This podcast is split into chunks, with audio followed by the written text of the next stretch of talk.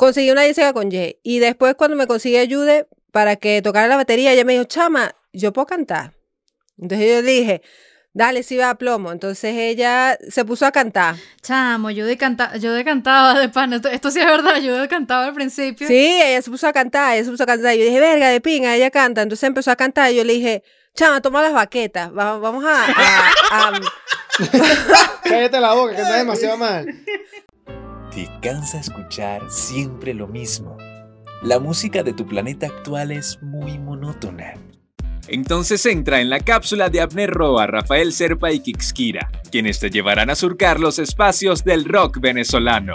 Sube a bordo de la Cápsula para Viajar. Bienvenidos a Cápsula para Viajar, el único podcast dedicado exclusivamente al rock venezolano. Mi nombre es Rafael Serpa y en esta travesía por los espacios del rock venezolano me acompañan Agner Roa y Kixkira. En este episodio estaremos conversando y generando una nueva sección que se llama ¿Dónde han estado? Y en esta primera emisión nos acompañan las hermosas, melodiosas y meloderas chicas del can. Ay, perdón, perdón, perdón. Blush Magenta. Eh, nos acompañan Yárbara Valvidrio y Ingrid Álvarez. Puedes tomar tu asiento en este viaje a través de Spotify, Deezer, Apple Podcasts, Google Podcasts, Anchor, Evox y en su versión en video en nuestro canal de YouTube, Cápsula para Viajar. Recuerda acompañarnos en las redes arroba Cápsula para Viajar en Instagram, Facebook y Twitter. Y sin alargar más la cuenta regresiva, comencemos el lanzamiento. Yo no soy una loba, no. Yo no voy a comer. Yo no voy a comérmelo. Yo no voy a comérmelo. Yo no voy a robártelo. Mira, ni coordinado hubiésemos quedado con esa entrada. Mira, mira que, que ¿cómo se llama? Que Bárbara cantaba esa en, en la Taguara de allá en Valencia. Mierda. ¡Opa! Mira, yo tengo un pasado oscuro, o sea, pasado oscuro de cantar en Tasca. Sí. Ahí fue donde yo la conocí. Me estaba tomando unos tragos. no conocemos una. ¿No conociste la vocalista? No, una tasca. Y entonces ella estaba montada en la barra cantando la loa. Y yo dije, oye, Lobita, véngase para acá. Erga, Qué fuertes declaraciones. Así me gusta empezar. Fuerte. Fuerte, marico. Comenzando arriba, ¿no? Comenzando arriba. Que cucho, Puerto Ayacucho. Muy bien, bueno. Eh, ¿Cómo están? Aquí, como ya les dije en, la introducción, aquí está Bárbara Valdiro, ella no se llama Yárbara, por favor, yo sé que en Venezuela inventan nombres, pero ya entenderán de dónde viene eso. Y Ingrid Álvarez, que son tanto vocalista como guitarrista de la banda Blush Magenta. Hola. Buenas. Ciertamente, hola, hola. Yo pensé que nos ibas a presentar como John Cleverson, o sea, que te acompañamos John Cleverson y Joe Brayson. No sé qué pasó ahí, yo no sé quién es Abner ni Kixkira. Mano. Mano, te voy a decir algo. No, no pude. No, no pude. No aguanté. No. la risa, la vaina. Este Kike, Rafael y. ¿Cómo es que se llama? No importa. Bueno, Abner Roa y Rafael Serpa. ah, no, no. Pero bueno, este. Como ya les comenté, esta es una nueva sección en la que. Del podcast donde vamos a tener bandas que ah, se han separado y han vuelto, o bandas que se tomaron un tiempo de hiato. Y bueno, vamos a hablar de qué, qué ha pasado con ellas, pero obviamente no vamos a empezar de una vez con eso, no, no. Vamos aquí, aquí nosotros vinimos a joder, a tripear, a hacerla sentir en casa primero. exacto, cero seriedad. A demenciar. Claro, claro. Hay que celebrar que bueno, que ya, ya pasó. Ya pasaron las elecciones. El tiempo de las elecciones. Eh, ya se acabó ese peo. Ya pasó Navidad, weón. Ya estamos en 4 de julio, hace rato donde Ingrid está, escuchando unos juegos artificiales. Para los que no lo sepan, eh, Ingrid está en Los Santos, una ciudad muy conocida por ser la ciudad base del juego Grand Theft Auto San Andreas. Ella está en Los Santos y de hecho, ella es amiga del protagonista de CJ. Arrechísimo. Sí, ciertamente, ciertamente hablé con CJ hace unos minutos Les manda saludo a todos. Yo le dejé de hablar porque cada vez que se emborracha se pone a meter coñazo y me mete coñazo a mí y no me gusta. No me gusta, pues. Yo, yo hablo con él, el bicho no me escucha y. Fue tan así, fue tan así que se marcó el anillo. sí, No me gusta ese peo. Coño, la madre. Bueno, este. Coño, muchachos, ¿qué, ta- qué, ¿qué están haciendo con su vida? Hablen un poquito ahí para pase tiempo, pase tiempo. Marico, ¿por qué hablas, por- por- por qué hablas como llanero? Es que se le metió el, el Jafael. Oye, lo que pasa es que en el episodio perdido pasaron cosas y, y por eso está perdido. Cosas que no se deberían repetir. Exacto. Este, bueno, mira, todo este tiempo, yo, o sea, voy a dejar a, a Ingrid que diga lo que ella está haciendo, pero este, te puedo decir lo que las otras están haciendo. A ver, dime qué estoy Eh, haciendo. Jessica. Mm. No, yo a ti no te voy a decir qué estás haciendo tú. Tú vas a decir qué estás haciendo tú. Ay, pero tú sabes qué estoy haciendo. Que no están aquí. Yo voy a ser la persona que va a hablar paja. Ah, vaina, pues. Yo estoy de acuerdo. Bueno, pero ahora las cámaras y bésense. Pues. Exacto, Ah, bésense, pues. bueno, pues. Nosotros vivimos cerquita, no hay que, no hay que hacerlo por cámara. ¡Upa! Échese lodo encima, pues. Mira, mira, ya. ¿Dónde, dónde es que se graba en Jixi para eso? Ya estamos grabando, tranquilo. Eso está quedando guardadito. Este, bueno, Jessica está, Jessica está, se graduó de, de- ella, ella estudió bajo, literalmente, y se graduó de bajo en el, en el UNEARTE. Y bueno, se mudó para Madrid y desde que está allá ha estado literal viviendo de la música de cualquier... Ajá, eh, este. De cual- Ya, en ya, cualquier- Ya, ya, ya. Eso sonó muy raro. Pobrecita Jessica. No, bueno. Ella se, Jessica se graduó de bajo y trabaja en todo lo que tenga que ver abajo. Nos quedó, no- nos quedó súper claro, nos quedó súper claro. Bien, qué pinga lo que está haciendo Jessica. O sea, un saludo, Jessica. Se graduó abajo y ya trabaja y vaina. Sí nos queda claro de que. Jessica está viviendo de tocar abajo. Coño. digo, exacto. Exacto, Jessica está viviendo de tocar bajo y de enseñar a otros a tocar bajo. Que es una caraja que está dejando un legado. Eh, O sea, ya como especie de una.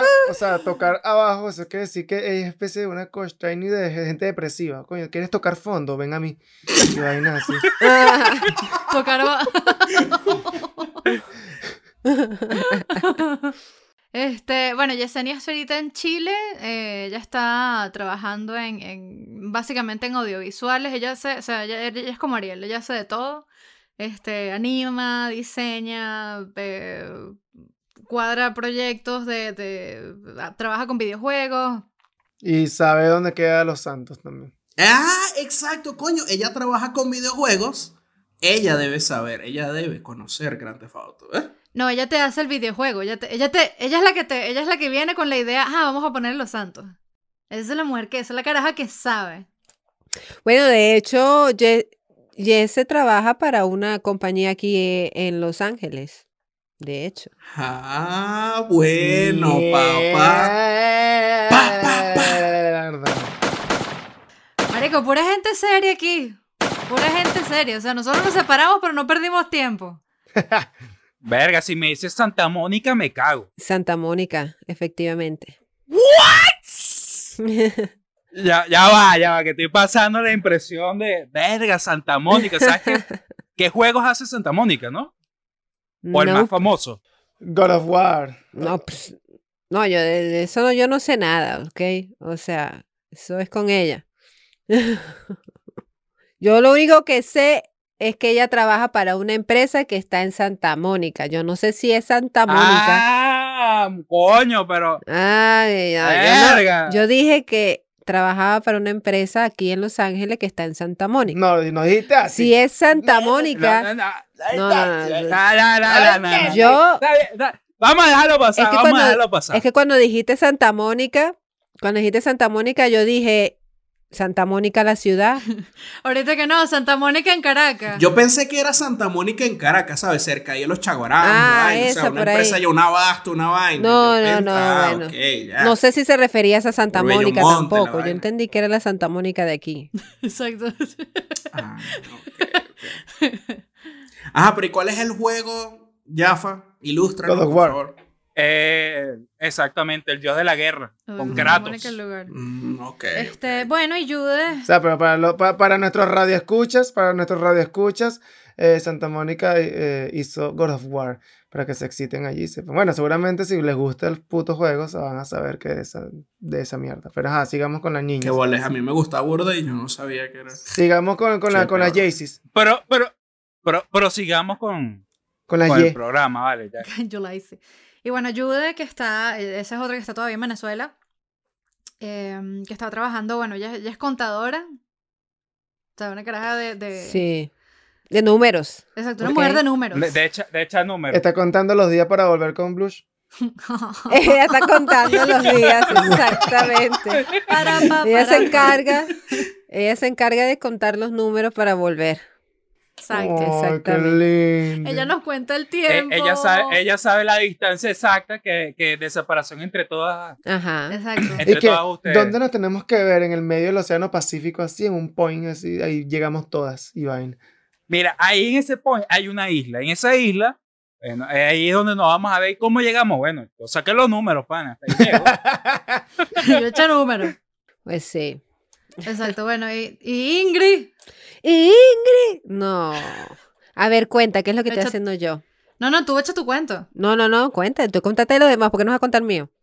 Porque ella no está, porque ella no están. pues. O sea, eh, ella contó las de los demás porque no están. O sea, da- cuenta todo, ¿vale? Acá está Exacto, o sea, yo vengo a hablar paja a la gente, pero no en, la- no en su cara. Mira, vamos a hacer una cosa. Tú cuentas el mío y yo cuento el tuyo. Ay, chamo. Ok, para ver. Bueno, Ingrid está, Ingrid está en Los Ángeles. Ingrid originalmente se fue para Los Ángeles a estudiar, eh, pues, música, básicamente. Producción musical fue lo que fuiste a estudiar. Vine a estudiar performance guitar y después también estudié audio engineering. Exacto, muy bien. Me- por eso es que no me gusta hablar de otra persona, porque no sé qué coño madre. Entonces, ok, Ah, pero de las otras sí hablaste. Ah, de las otras sí hablaste. Qué bolas. No, echa- le echaste bola, weón. O sea, era más fácil que le pidieras una nota de voz que te diga, ¿qué estás haciendo? Y la ponías ahí a reproducir. Y listo. Y bueno, eh, cuando, cuando, cuando Ingrid estaba aquí, le tocó, le tocó aquel momento en que, en que Cadivi dijo, mira, ¿sabes qué? No, hasta que llegó la vaina, sin avisar. Y bueno, durante todo ese peo, yo de verdad, Ingrid es una caraja que yo admiro porque, o sea, de verdad quedarse así en un país, huevón, solo, pelando bola, y aún así, aún así echa para adelante, verga, o sea, ella le echó bola, sacó su licencia de, de este, real estate, ¿cómo se le dice eso? Bienes raíces. eh, Bienes Ajá. raíces se llama eso. De Realtor, como le dirían por ahí. sac- exacto, la Realtor. Este, sacó su licencia y, coño, bueno, terminó trabajando en Universal. Eso no está relacionado con Universal, pero sí, este, he estado trabajando con Universal por cuatro años, sí. Exacto. Pero la vaina más arrecha es que comenzó trabajando de empleada del parque, del que te dice, mira, pasa por allá o pasa por aquí. Y terminó trabajando en, la, en, el, en el departamento En la- creativo. Sí, en la construcción de nuevos rides. Y en la construcción, o sea, si hay una, si hay una cara en esta banda que le ha echado bola, marico, es Ingrid. Gracias, gracias. Gracias. ¿No hay aplauso para mí? Claro, por favor, No hay aplauso en, pro- aplauso en post. ¡Bravo! ¡Bravo! Un, a- un aplauso para Bárbara por el, por el esfuerzo de contar la historia. La contó medio al revés, pero eh, sí, más o menos eso es. Yo no sé nada, negro. Yo le dije, mira, yo le dije a Rafael que yo soy el mosquito de esta banda. Yo no, o sea, mi, mi memoria da para, o sea, tres meses, máximo. Bueno, el mosquito de esta banda, pues ella está viviendo en Sacramento a unas que siete horas más o menos de donde yo vivo, para allá arriba. Para que sepan y se ilustren, la, la ciudad de Los Santos no es la capital de California. La capital de California es el monte de Sacramento. El monte de Sacramento, mamá hueva.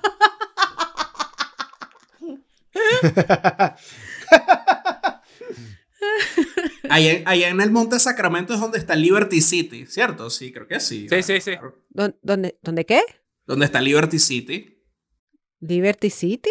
No me suena esa vaina. no sabes, marico.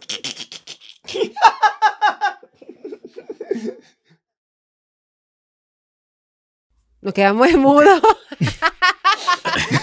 sí, como que. mm, Así como ok. cuando, cuando uno estaba en la escuela, ay, pasó un, pasó un, un alma, Pasó un alma. fantasma, una mierda así, ¿no? Cuando, cuando todo el mundo se quedaba callado de repente. Y hay otra. El podcast de los fantasmas. Cápsula para fantasmear. Coño, pero es que claro, si, ta- si, si estamos aquí hablando de cosas espirituales, de a venir cualquier espítiro por ahí chocarrero. El que, el que no espero que venga es el de Gilman.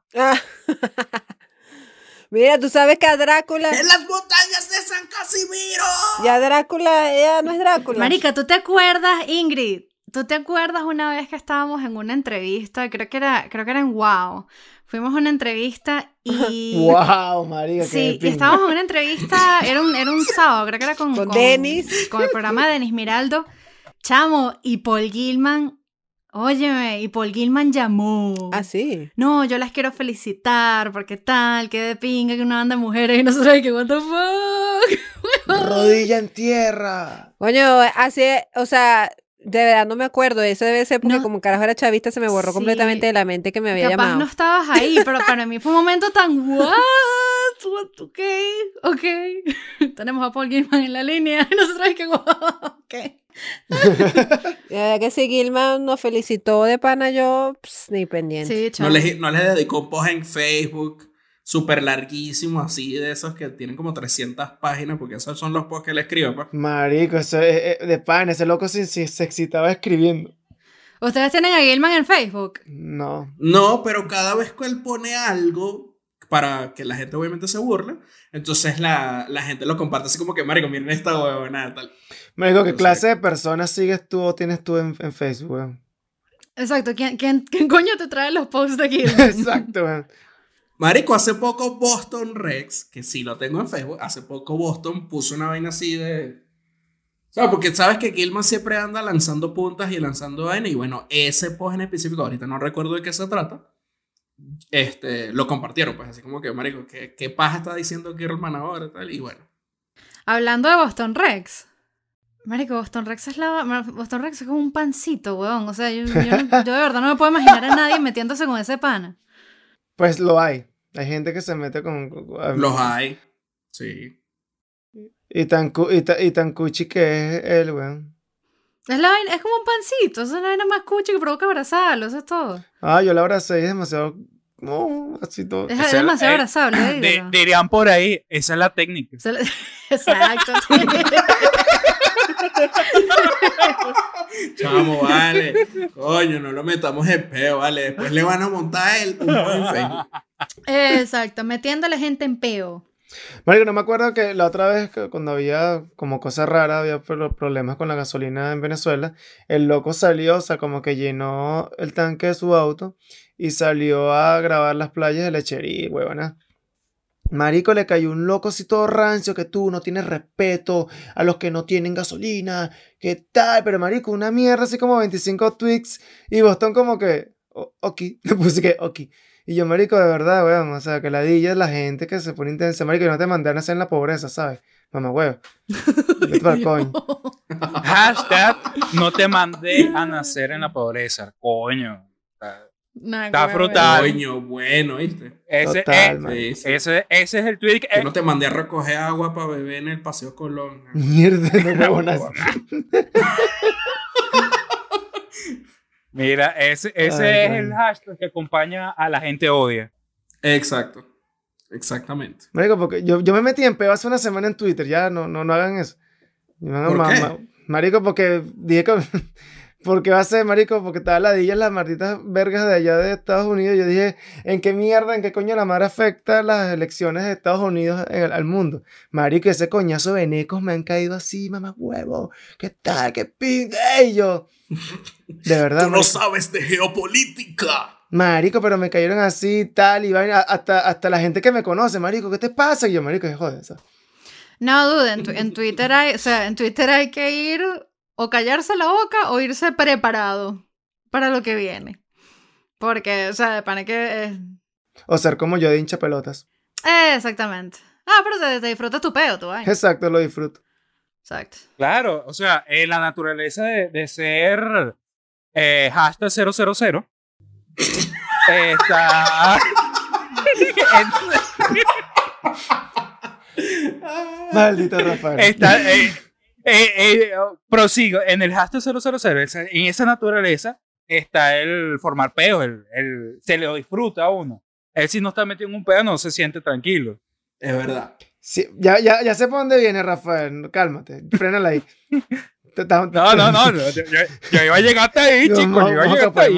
hay mujeres, en el- Ay, hay, hay mujeres en la cabina. Ah, ahora sí, mujer en la cabina. Ahora sí. Ahora sí. Así te quería agarrar, puerco.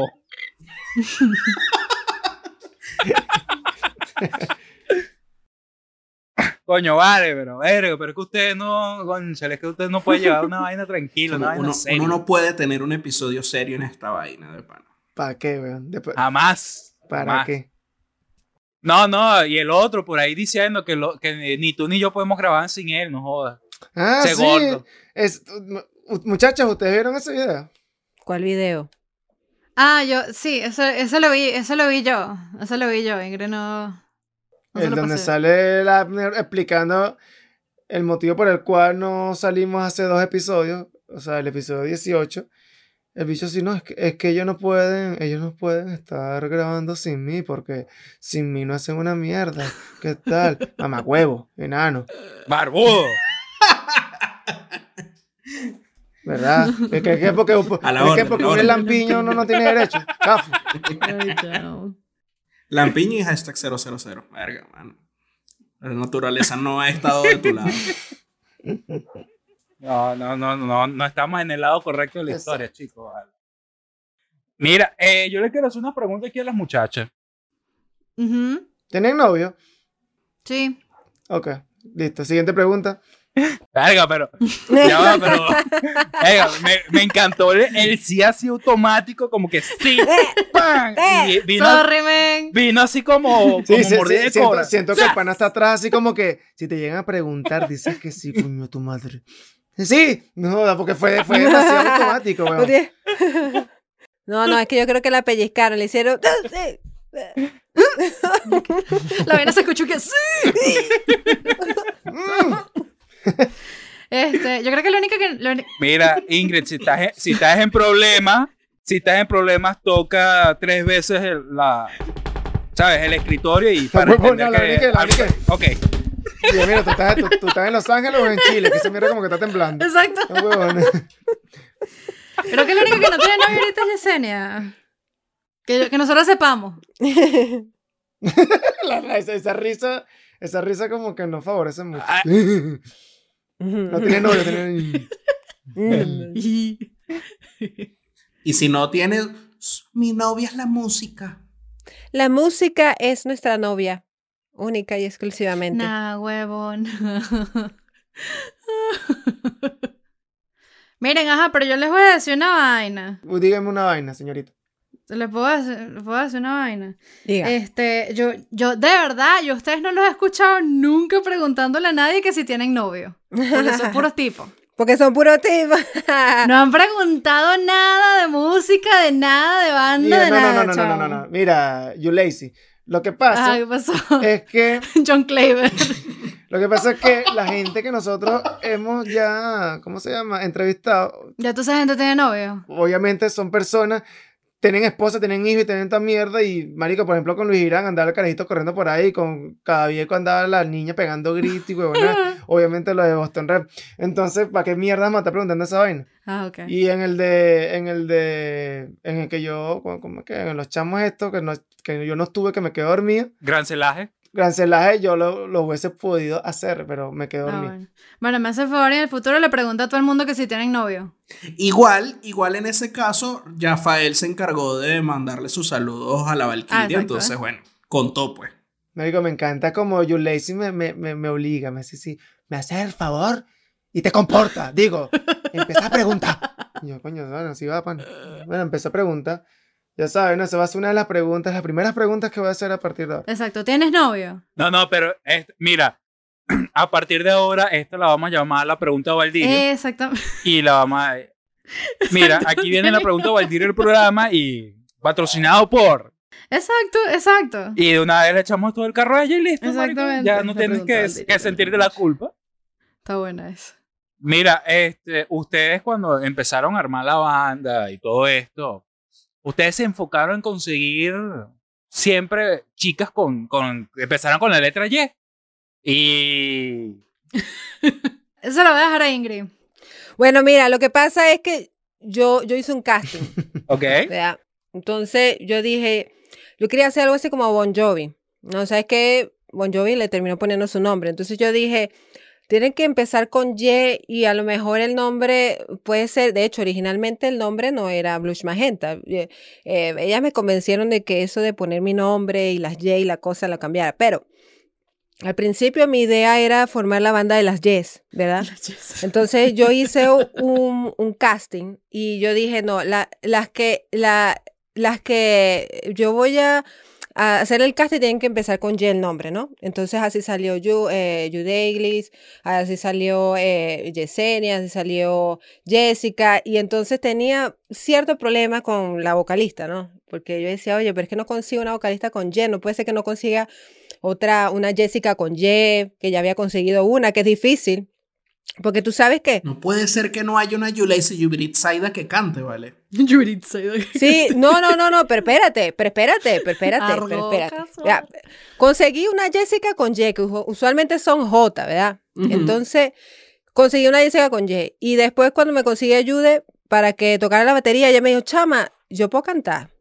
Entonces yo dije, dale, sí va a plomo. Entonces ella se puso a cantar. Chamo, yo de, canta yo de cantaba de pan. Esto, esto sí es verdad, yo de cantaba al principio. Sí, ella se puso a cantar, ella se puso a cantar. Y yo dije, verga, de pinga, ella canta. Entonces empezó a cantar y yo le dije, chama, toma las baquetas. va- Vamos a, a- a- Cállate la boca, que está demasiado mal.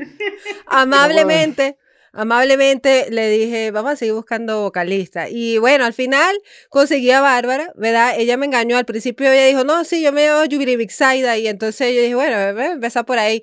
Pero entonces pues, cuando le vi la cédula, nada, era Bárbara. Yo dije, bueno, no importa, vamos a cambiarte a Yárbara. Y bueno, así quedó, pues. Y después cambiamos el nombre de la banda del grupo de las Y a, a Blues Magenta por una X razón, no entiendo por qué, pues, pero eso fue. Ok, ok. Excelente. Ahí está. Ah, ento- y entonces, por eso es que. Exacto, esa, esa es la historia. es la historia paralela de Blush Magenta. Ah, y por eso es la razón de que no, no se te conoce como Bárbara, sino como Yárbara. Así, así fue como pasó en otra dimensión. Exactamente. Claro, claro, claro. Oye, yo creo que con esta información, yo creo que sí ya podemos irnos como al interludio, muchachos. ¿Qué dicen ustedes? Sí va, sí va. Sí, va, vale. Sí, sí. Más recargar agua, Cambiar el agua al canario. a buscar unas papitas, una vaina, para seguir ahora con, con la parte buena. Será. Ay, chamo. Ingrid, Ingrid, marico, Ingrid no sabe cómo son ustedes, weón. Yo tengo miedo. Tranquilas, vale. Yo tengo miedo. Tranquilas, vale. Nosotros no mordemos. Bueno, ya tú vas a escuchar esa pregunta y me dirás.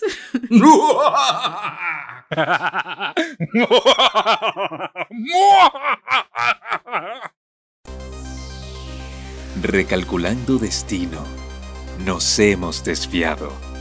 Mientras nuestros tripulantes encuentran la ruta correcta, relájate. Toma un descanso. Ya vuelve. Cápsula para viajar. y seguimos aquí en cápsula para bajar. Porque aquí obviamente no- nos volvemos a cambiar el nombre ya que es una práctica muy común que estamos agarrando desde que hablamos con nuestro gran amigo y hermano de la casa, Rafael Cadavieco. Y seguimos aquí con las... ¿Tú hablaste con él? Claro. Habló que sí dos minutos, No, no. entiéndelo, vale. Daña, va. Al inicio nada más, nada más para esa parte. A él le interesaba era la parte legal, ya después el, el programa. no, Exacto, brother. Ya, ya. Estos panas pueden seguir. Ya, yo me puedo lanzar el día. Que ya cubrí mis intereses, me voy. Bueno, aquí seguimos to- todavía con las chicas de Blush Magenta. No se han ido. Y, Hola, no nos queremos ir. y bueno, y, to- y Ey. todavía no nos han llamado el Me Too, así que podemos seguir este programa tranquilamente. Exacto, nos van a preguntar otra vez que si tenemos novio. ¿Tienes novios? No, no, no. Sí, ¡Es ese! Ah, no, ay, Ajá, cuéntame, Rafael. Bueno, yo creo que ahora vamos a, a ir a la parte de una pequeña entrevista. Y yo creo que le voy a dar los, los honores a que empiece a mi compañero, al gordito, al barbudo, el enano, el que se la pasa con frío, el gran Agner Roa. Eh. Chamo, tengo miedo. Tengo miedo. No vale, tranquila, tranquila. No va a pasar nada que tú no quieras. Marico, con esa frase comienzan todas las cosas que uno no quiere. O sea, con esa frase empieza todo lo que uno no quiere. Tal cual, tal cual. Marico, No, no, casi- vamos a empezar Casi suave. me hace escupir la cerveza. La puntica nada más. Vamos a empezar suave. Vamos a empezar suave. Mierda, tranquilo, tranquilo. Mira, la primera pregunta sería, esta por supuesto para ustedes dos, pues que nos hablen de su historia. ¿Cómo comenzó Blush Magenta? ¿Cómo comenzó Lush Magenta? Creo que esto es una pregunta para Ingrid. Y ahora sí vas a responder bien. ¿Por qué yo? Porque tú fuiste la que reunió la banda negra. Ingrid fue la que comenzó todo este peo. Que, bueno, sí, eso es verdad. Pero ¿le doy, una- ¿le doy la respuesta correcta o una respuesta incorrecta? No, no, no, la respuesta correcta. Ya uno echó el cuento de la Yubirisaida, ya vamos a ponernos. Ah, Ya eché el cuento como es. eh, sí, sí es seria. No, no, eh, eh, esta, esta pregunta sí es seria. Esta pregunta es seria. Ah, bueno, entonces ahí pues la banda empezó porque yo, fue, yo tenía otra banda antes, de, que también era de chicas, pero yo no la formé. Esa otra banda Era una banda gótica. Era una banda así de rock gótico o algo así, grabamos como dos temas o algo así. Y este, esa banda la fundó la vocalista de esa banda en ese entonces, la cual, Mística. sí, la cual ella, eh, Pero eh, puede decir nombre, tranquila. no, ya dije, Mística es la banda, Mística. Ah, ok, ok. No, no, pero la cara, la cara también se llama Mística. Es los X-Men. Verga. No, no, no, no, no, no. eh, el nombre de ella es Evelyn. Ella era una vecina eh, que, ah, que ella vino con la propuesta de hacer una banda de puras mujeres y yo le dije a ella, "Psst, ah, una banda de puras mujeres, estás loca, ¿dónde vas a conseguir los músicos para empezar? Puesto que, o sea, yo, yo vivía en San Diego, ¿no? Y en San Diego es un pueblo chiquito y ahí yo no conocía músicos, ahí la única que conocía... saber que es una li- eh, esa vaina es una recta, pues ella. Sí, exacto. Y yo nada más conocía era puros muchachos y yo creo que yo era la única que tocaba. Este, de resto, eh, yo lo creí imposible realmente y resulta que ella vino a las semanas, literalmente se puso a, a bajar per- eh, en las personas en el autobús, ella le empezó a preguntar que sea a las muchachas, ¿tú tocas un instrumento? Empezaba a tocar las puertas de las casas, ¿tú tocas algún instrumento? ¿Tocas algún instrumento? ¿Tocas algún instrumento? Literalmente ella hizo todo eso. De verdad lo creo, de verdad, o sea, de verdad lo creo que la caraja llegó a casa de gente que, mira, amiga, No, sí lo hizo, sí lo hizo, sí la hizo. Entonces, finalmente, a las semanas, ella me toca, yo le dije, si consigues todas las mujeres, me avisas, pero yo lo, yo lo dudaba. Y ella me dice, ¿sabes qué? Conseguí una baterista, una bajista, otra guitarrista y yo voy a cantar y tú vas a tocar la guitarra. Y yo le dije, ok, vamos a ver cómo es este show. Entonces, efectivamente, sí, las muchachas tocaban muy bien, empezamos a montar los primeros temas. Pero luego también con el tiempo, a, los meses, eh, tenían sus propios compromisos familiares, esto y lo otro, y la banda se empezó a desintegrar. Y cuando yo terminé de estudiar en la universidad y empecé a ir a- al, al instituto, ¿cómo es que se llamaba? No, no era el instituto. Al conservatorio, sí. Empecé a al Conservatorio de Música de Valencia. eh, decidí que ahí, como había más gente, había mucho más músicos, eh, eh, era la oportunidad para conseguir los músicos para continuar la banda. Entonces, originalmente Blues Magenta nace como una continuación de Mística, pero luego que consigo todos los integrantes, me doy cuenta que nosotros ya no somos rock gótico para nada, ¿no? Entonces, lo que hicimos fue mezclar todas las influencias eh, de nosotras y decidimos eh, cambiar el nombre a la banda, decidimos eh, cambiar el estilo de la banda. Solamente una canción conservamos de Mística y esa nunca llegó al disco. Eh, sin embargo, está en YouTube esa canción. Es una canción así media gótica todavía, pero nunca llegó al disco. Se llama Destino. Triste Ah, Destino. sí, fuerte. pero, sí. pero no, nunca llegó al disco porque... Y en este momento, gracias a la magia del podcast, lo que están escuchando es Triste Destino. Ajá. No, hace un puente. Sí. Es una vaina fea.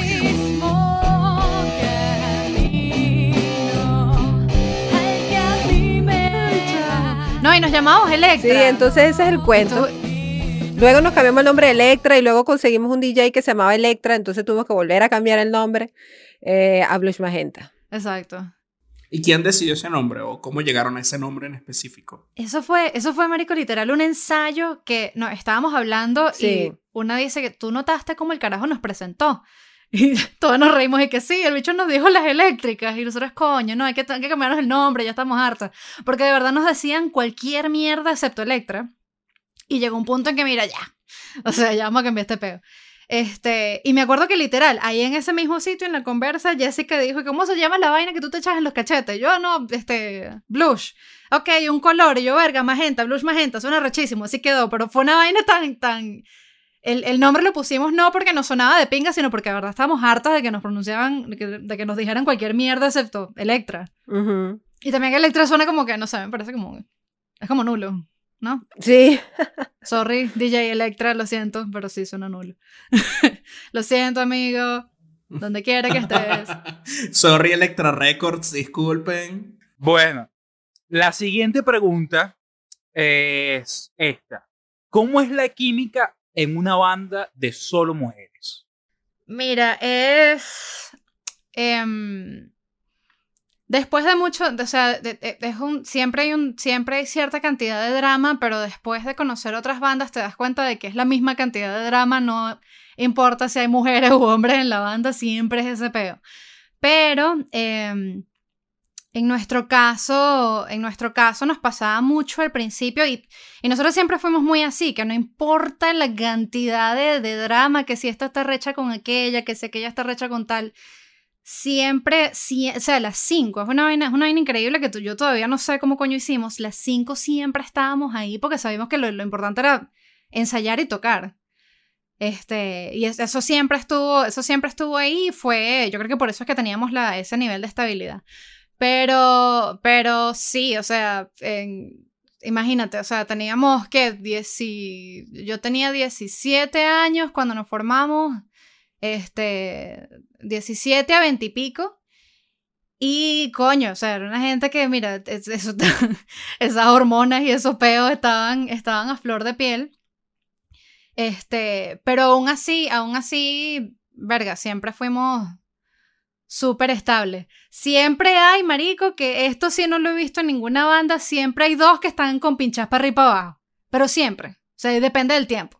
A veces yo me lo pasaban con pinchada con Ingrid, a veces Ingrid se la pasaban con pinchada con aquella, que a veces esas dos, una se, una, esto era típico que una se, este, en ple- las dos que estaban peleadas en plena pega, marica, yo te quiero, huevón, y se abrazaban y uno, bueno.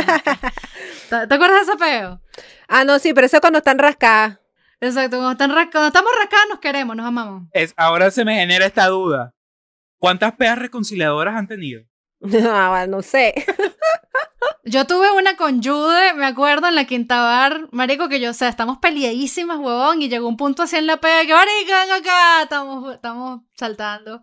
Este, la de, la de Jude con Jessica fue, pero, o sea, para cagarse de la risa, porque ellas estaban volteadas, ellas dos estaban volteadas de la pega y todas, todas, este, el resto estábamos sanitas viendo la vaina y que coño le pasa a esta gente. Marica, yo te quiero. Yo te quiero, a pesar de todo. Este, pero sí, yo podría decir que dos. Dos. Pero es, es, sie- se merda, siempre, siempre había un peo. Las, las pegas de nosotros siempre fueron muy cómicas, man. Pero lo importante es el amor. O sea, lo importante es que hay alcohol. Sí, el amor familiar. El amor familiar. Sí, chamo, o sea, de pana que Sí. en este punto, uno viendo para atrás, uno es verga, ¿cómo coño hicimos para que cinco carajas estuvieran de acuerdo en la misma vaina? Arrecha. Bueno, diputado, diputado Roa, es su turno de lanzar la siguiente pregunta. A ver, este. Aquí las voy a poner a pensar un poquito para que traten de recordar. ¿Tú me estás pidiendo que yo me acuerde de algo? Eso es correcto, Ok. señorita Dori. Ok, Mira, sí. ¿cuál ha sido su peor experiencia en tarima? Ay, chao. ¿Tú sabes cuál es, Ingrid? ¿Qué cosa? Tú sabes cuál es. ¿Qué, qué cosa? Peor experiencia en tarima. Verga, o sea, hay, yo tengo una peor El, experiencia. el peor toque que han tenido, la peor experiencia, sí. el peor toque. El peor. Yo creo que tú sabes cuál es. No, bueno, Mira. mira, es que lo que pasa es que las peores experiencias al final siempre terminaron siendo cómicas, buenas, de alguna manera. Entonces, una peor, peor, peor experiencia que tú digas, oye, salió todo, todo, todo mal, yo no recuerdo ninguna. Ahora, sí recuerdo muchas. Que no, ya va. No, sí recuerdo muchas que, que, que las cosas definitivamente no salieron bien en el toque o bien la gente como nos trató o bien, o sea, siempre hubo algo eh, que salió mal, pero, pero, o sea, no, no recuerdo una experiencia que haya sido completamente catastrófica. En ese caso, Marico, qué increíble que Ingrid no se acuerda de esto porque, huevón, es la, es la única vez que yo he visto a Ingrid gritando de la rechera. a ver, ¿cuál de tantas? Porque yo he gritado más de una vez. Mira, sí, pro- pro- No. producción, sí, ¿Y tu producción me está diciendo, eh, según la información que recabamos, que tuvo que ver algo en San Diego, que las llama que vieron un flyer en, en el cual ustedes, no, ninguna estaba enterada. Eso es lo que me informa producción. Un flyer. Un flyer. Para ver si te acuerdas de esto, Ingrid. Te tienes que acordar de esto, marica, porque no te puedes haber arrechado tanto, huevón, y no te acuerdas. Ah, no, ya ahorita yo me acuerdo como de dos toques, así que yo le grité a la gente y demás, pero ¿cómo fue la vaina? Este No me acuerdo. fue... Mierda, nunca más como en, esta, como en este pana. Esto fue un flyer que nos llegó y decía, Blush Magenta va a tocar en tal. Y yo te pregunto a ti, marica, ¿y ese toque? Y tú, ¿no? ¿Cuál toque? Y tú le preguntas a Jessica, Jessica, ¿tú cobraste un toque? ¿No? Yo, ¿tú, tú, tú cobraste un toque? No, nadie había cobrado un toque. Y llamamos al carajo y el carajo nos dice, bueno, es que la pusimos ahí porque es que va a ser una recolección de fondos por una chama que tiene cáncer y tal. Este, entonces ya la íbamos a llamar, pero decidimos hacer el flyer primero. Ah, sí, yo dije, bueno, ¿y a esta gente qué le pasó? Está loco. ¿Qué coño la madre, sabes? Entonces, bueno, nosotros le decimos, ok, vamos a tocar allá, nada más, este, cuádranos el transporte y la comida y ya, pues, o sea, cero peo. Y llegamos y estaba, no sé si te acuerdas, Marica, estaba un grupo tocando y cuando se bajaron quitaron todo el setup. Sí, sí, sí. O sea, la batería se la llevaron. Toda mierda se la llevaron. Se quitaron todo. Nosotras y que, ajá, y nosotros no trajimos nada. o sea, nosotros no trajimos absolutamente Claro, porque se supone que ellos ponían todo. No, ellos pensaban que era que nosotros poníamos una pista y, y nos poníamos a cantar arriba de la pista. Sí, no sé, men. Todo pasó Sí, eso. no, no, en serio. No, no, no, esa es la verdad. Y yo le pregunto, Iberi, Eso fue lo que te dijo el carajo. ajá, sí, yo Ay, le digo, ay, ¿cómo se supone que nosotros vamos a tocar? Y entonces, no, bueno, pero ponen un CD y lo ponemos chu, chu, pa, chu, chu, chu, chu, pa, Ay, chu, chu, chama. pa, y algo así ahí, no sé. Este Blues Magenta, y venimos a cantarles esta cancioncita que ya no sé qué sabe, y así, no sé. ¿Qué pasó? Quedó bueno. Qué horrible, man. Llegamos al sitio, esta gente que termina de tocar se lleva todo el, el backline y montan a, una, una- a, una- a un grupo de samba. Y las garotas y todo el peo, eso era un barro por todas partes. Un desastre. Nosotras llamando, ¿te acuerdas? Estábamos llamando a la araña. No, nosotros creo que llamamos al final fue a Marcel, porque eso fue en San Diego. Ah, Marcel fue el que salvó la vaina, sí. Y entonces llamamos a Marcel, Marcel tiene una batería ahí más o menos y tal. Y yo no sé en realidad por qué tocamos, porque para empezar no teníamos ninguna obligación. Ellos pusieron nuestro nombre ahí porque les dio la gana. No, no, no, no, pero para nada. O sea, todo, o sea, yo terminamos de tocarle la vaina porque para hacer buena vaina. Y bueno, mientras estaba el grupo de Zampa, nosotras nos jodas locas por conseguir el backline, conseguimos la fucking batería, los fucking este, amplificadores, montamos el peo, tocamos. Sí. Cuando nos bajamos, ok, bueno, vamos a comer, o sea, eh, quedó como quedó, o sea, vamos a bajarnos, vamos a comer. Este, chamo, para, eh, ¿qué, es, ¿qué es lo que vamos a comer? ¿Qué es lo que hay de comida? Bueno, pero ya se pueden comprar unos, unos perros calientes y se pueden comprar una, y nosotros que, ajá, yo, yo no te dije que tú me cuadraras la... Bueno, y hay comida pues para que la compren. Y nosotros que, what the fuck. Ah, chamo, y al final, bueno, yo no sé, X. yo, yo insulté a esta gente, sí, yo la insulté, pero no me acuerdo bien. Bueno, yo te puedo decir porque eso, eso sí quedó grabado, sí te lo tengo. Es- ese, ese impacto de ese pedo quedó grabado. Mira, lo que pasa es, lo que pasa es que yo, yo cuando me, me arrecho, yo es por un rato y después se me olvida qué fue lo que dije definitivamente. Chamo, no, a mí me quedó tan duro esa vaina, o sea, de verdad fue una experiencia traumática para mí ver a Ingrid gritándole a alguien porque Ingrid es de pana el zen de la vida, o sea, ella siempre es muy, muy respetuosa, muy diplomática. Marico, y bueno, X, nos compramos nuestra vaina, ¿sabes? O sea, es una recolección de coño, o sea.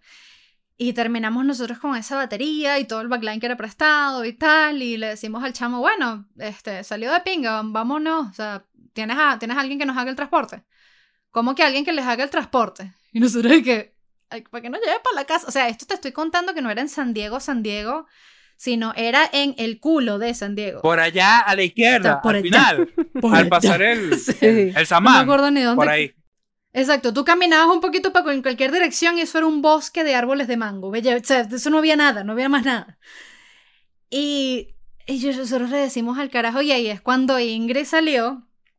O sea, Ingrid es una caraja que en aquel momento no te. No, o sea, yo no, yo no creo que la habría escuchado decir groserías nunca, men. Y llega aquella. Tú me traes este toque de mierda con ese flyer de mierda, con ese backline de mierda. Pero eso fue chamo. Ahora me llevas a mi casa, no me vengas tú. Y el carajo le dice, bueno, pero es que no te tienes que arrechar. ¿Cómo que no me tengo que Pero era peor. Y al final el tipo nos dice, bueno, sí, no jodas, las voy a llevar para su casa, pero así no se llega por ninguna parte con esa actitud. Y nosotras, no, huevo, no, marico. O sea, Sí. No, no, no, no. Sí, sí, sí, sí, me acuerdo de esa parte. Al final me tuvo que llevar porque yo dije, si tú no me llevas, no me acuerdo qué le dije, pero le dije algo que el tipo se asustó al final y tuvo que llevarme, llevarnos a todas, a cada una a su casa y llevar también el backline, porque es que el backline nos los trajeron, o sea, eh, un amigo que vivía cerca que dijo, no, no hay problema, yo se lo presto. Y, él, y, y, y entonces después que lo movilizamos y lo incomodamos a él, el tipo dice, no, ya ustedes vean qué No, hacen. No, no, no, no, no. o sea, Ya, ahí, o sea, ahí me reventó la vena. Sí, men. O sea, ya este punto de verdad es como dice Ingrid, es una vaina como que, bueno, fue una experiencia, son vainas que pasan. Nosotros también estábamos como que, coño, vamos a hacerlo porque por ser pana con esta gente. Sí, no, y da- en, e- al principio uno no decía que no, porque uno le gusta tocar, Sí, al fin y al exacto. cabo, y ese es el problema. Yo creo que ese es el- lo bueno y lo malo que tienen los músicos, ¿me Sí, entiendes? men, que que uno siempre uno le gusta tocar. lo que hace, pero siempre se deja joder, ¿me entiendes? Porque por eso mismo, no, pero este es para que se den a conocer, no, eh, no es para que se dé a conocer nada, eso es mentira, uno no se da a conocer en los toques, eso, eso ya quedó descartado completamente, eso es en Venezuela y es incluso aquí en Los Ángeles, porque yo tengo amigos que, que tocan aquí también y tocan de gratis supuestamente porque van a darse a conocer y no va nadie, yo soy la única persona en el público. Entonces eso, eso es mentira. Qué chimbo, toca en Los Ángeles y que no vaya nada. Sí, no, es verdad, es verdad, es así. Entonces eso es mentira de que darse a conocer nada. Uno se da a conocer es en los medios, ¿verdad? Y la gente va al toque porque te conoce. Y si no te conoces, porque por lo menos fue a ver otra banda, fue otra, y ahí fue donde conoció. Pero nunca, eso no es como antes que la gente tocaba donde sea porque siempre iba manager y gente a ver, gente tocar. Eso no existe ya. Aquí la gente te ve es por internet. Si no estás en internet, no estás en nada. Es así. Así mismo. Sí, total. Bueno, pero casualmente eh, Máximo nos vio fue en un toque. Máximo era nuestro, nuestro manager en aquel momento. Y sí, pero Arturo- él, Arturo también. él, él, él nos conoció primero antes y nos vio en un toque después. Ah. Eh, yo me acuerdo que él fue eso, eso fue lo que él me dijo. Y bueno, y todavía en esa época cuando nosotros empezamos a tocar, mira que nosotros tenemos cuatro días en esto. Eso fue hace 10 No, años. nosotros que, bueno, cuando nosotros tocábamos. Hace 10 años. Hace 10 Joven. años. Entonces, en ese entonces, cuando nosotros to- eh, empezamos a tocar, todavía se daba eso de que la gente iba a los toques a ver qué conseguía. Pero eso ahorita, en, ahorita, ahorita, de hace cinco años para acá, eso no funciona así ya. Es así. Sí, no, ya, ya es otra cosa. Ha cambiado, de pana que ha cambiado burda toda la escena. Es así. Mira, por cierto, producción también me está indicando por acá que hay otro toque que fue también, que de hecho creo que ni siquiera califica como toque, y creo que tiene que ver con un por el medio de la calle, algo así. Así es. Ay, cuando nos fumigaron, marico. Sí, sí, nos fumigaron. Es que- Chamo, es que- qué es- feo. Sí, ese- es que mira, esto que fue demasiado cómico, eso yo no lo consideraría completamente malo, la experiencia fue mala un ratico, pero la, la cuestión fue que nosotros llegamos allá temprano y obviamente estábamos emocionados porque íbamos a abrir la tarima principal. ¿Verdad? Entonces nosotros dijimos, oye, qué, brutal, ¿no? Entonces nosotros llegamos tempranito a hacer nuestra eh, eh, prueba de sonido y resulta que llegaron todos los demás primero porque según ellos iban a probar era de atrás para adelante, o sea, del último al primero. Y entonces nos tocó a nosotras, que éramos las primeras, hacer eh, prueba de sonido de último y nos faltaba era una hora o menos de una hora para empezar a tocar y nosotras estábamos vestidas normal, pues porque no íbamos a tocar. Entonces nosotros le decimos, mira, pero nosotros tenemos que ir a cambiar y él dice, no, no, mira, hay una tienda y la tienda estaba toda abierta, toda una tienda abierta Ahí hay una carpa toda transparente para que se cambien. Para que se cambie. Y yo le digo, no, pero es que tú qué crees como que nos vamos a cambiar ahí, o sea, te, nos vamos a quedar en pantaletas interiores, en sostén y demás ahí para cambiar. ¿Qué es eso? Eso no es así. Y el bicho que claro que sí, ¿cuál es el problema? Y nosotros, coño. Entonces, entonces nada, nosotros nos fuimos al hotel, corrimos así lo más que pudimos y resulta que como el medio de la calle es literalmente, pues en el medio de la calle, cerraron todas las calles y no pudimos llegar rápido en carro, pues tuvimos que correr literalmente con los tacones en la mano desde el, ah, el hotel, corriendo como locas con los tacones en la mano hasta llegar a la tarima cuando nos faltaba una cuadra para llegar. Resulta que vemos los fuegos artificiales salir, nos dimos, verga, ya llegamos tarde ya, esto, eh, llegamos tarde y el tipo nos dijo que si llegamos tarde no tocábamos, que tenemos que empezar a tocar en lo que sonaran los fuegos artificiales y nosotros todavía estamos corriendo a una cuadra, llegamos allá toda sudada y cuando nos vamos a montar, entonces el tipo dice, no, no se puede montar porque ya se corrió el horario, ya no sé qué, que no sé qué más. Exacto, el tipo lo que nos dice es, no, no van a tocar. Y nosotras, coño de la madre. Sí. Menos mal que, que Máximo estaba allí. Y entonces Máximo hizo mi papel, pues. Yo me iba a comer el carajo y él me dijo, no, no, ustedes súbanse. ¿verdad? Y nosotros nos, nos montamos y en lo que nos montamos escuchamos atrás es... Exacto, eso, estaba la música bien dura, estaba la música bien dura y al fondo se escuchaba, cuántos huevos, y uno, qué mierda. ok, Max. Ok, Chamo, sí. qué pena. Mucha- muchachas, sigan tocando. No, no le paren bola a, a Máximo en Super Saiyajin. No le paren bola. Sigan tocando. Pero total. Marico, Max, chamo, Max, que es tan. es- o sea, de verdad que no hay, no hay persona más buena vibra que Max. O sea, yo jamás lo había visto arrecho, jamás. Huevón, eso para mí fue como que, ay, chamo. No, sí, e- e- estuvo feo eso ahí atrás. Entonces lo que él después cuando ya estamos, eh, vamos a empezar a tocar, él nos dice, eh, no, solamente corten una canción por el tiempo que supuestamente no, no nos echamos, ¿no? En Montano. Y, y de hecho terminamos súper antes de que nos tocara. Y, eh, y- pero cuando estábamos tocando allí, sí se escuchaba, supuestamente porque teníamos a nuestro ingeniero del otro lado en el front of house y él estaba escuchando todo y allá se escuchaba bien.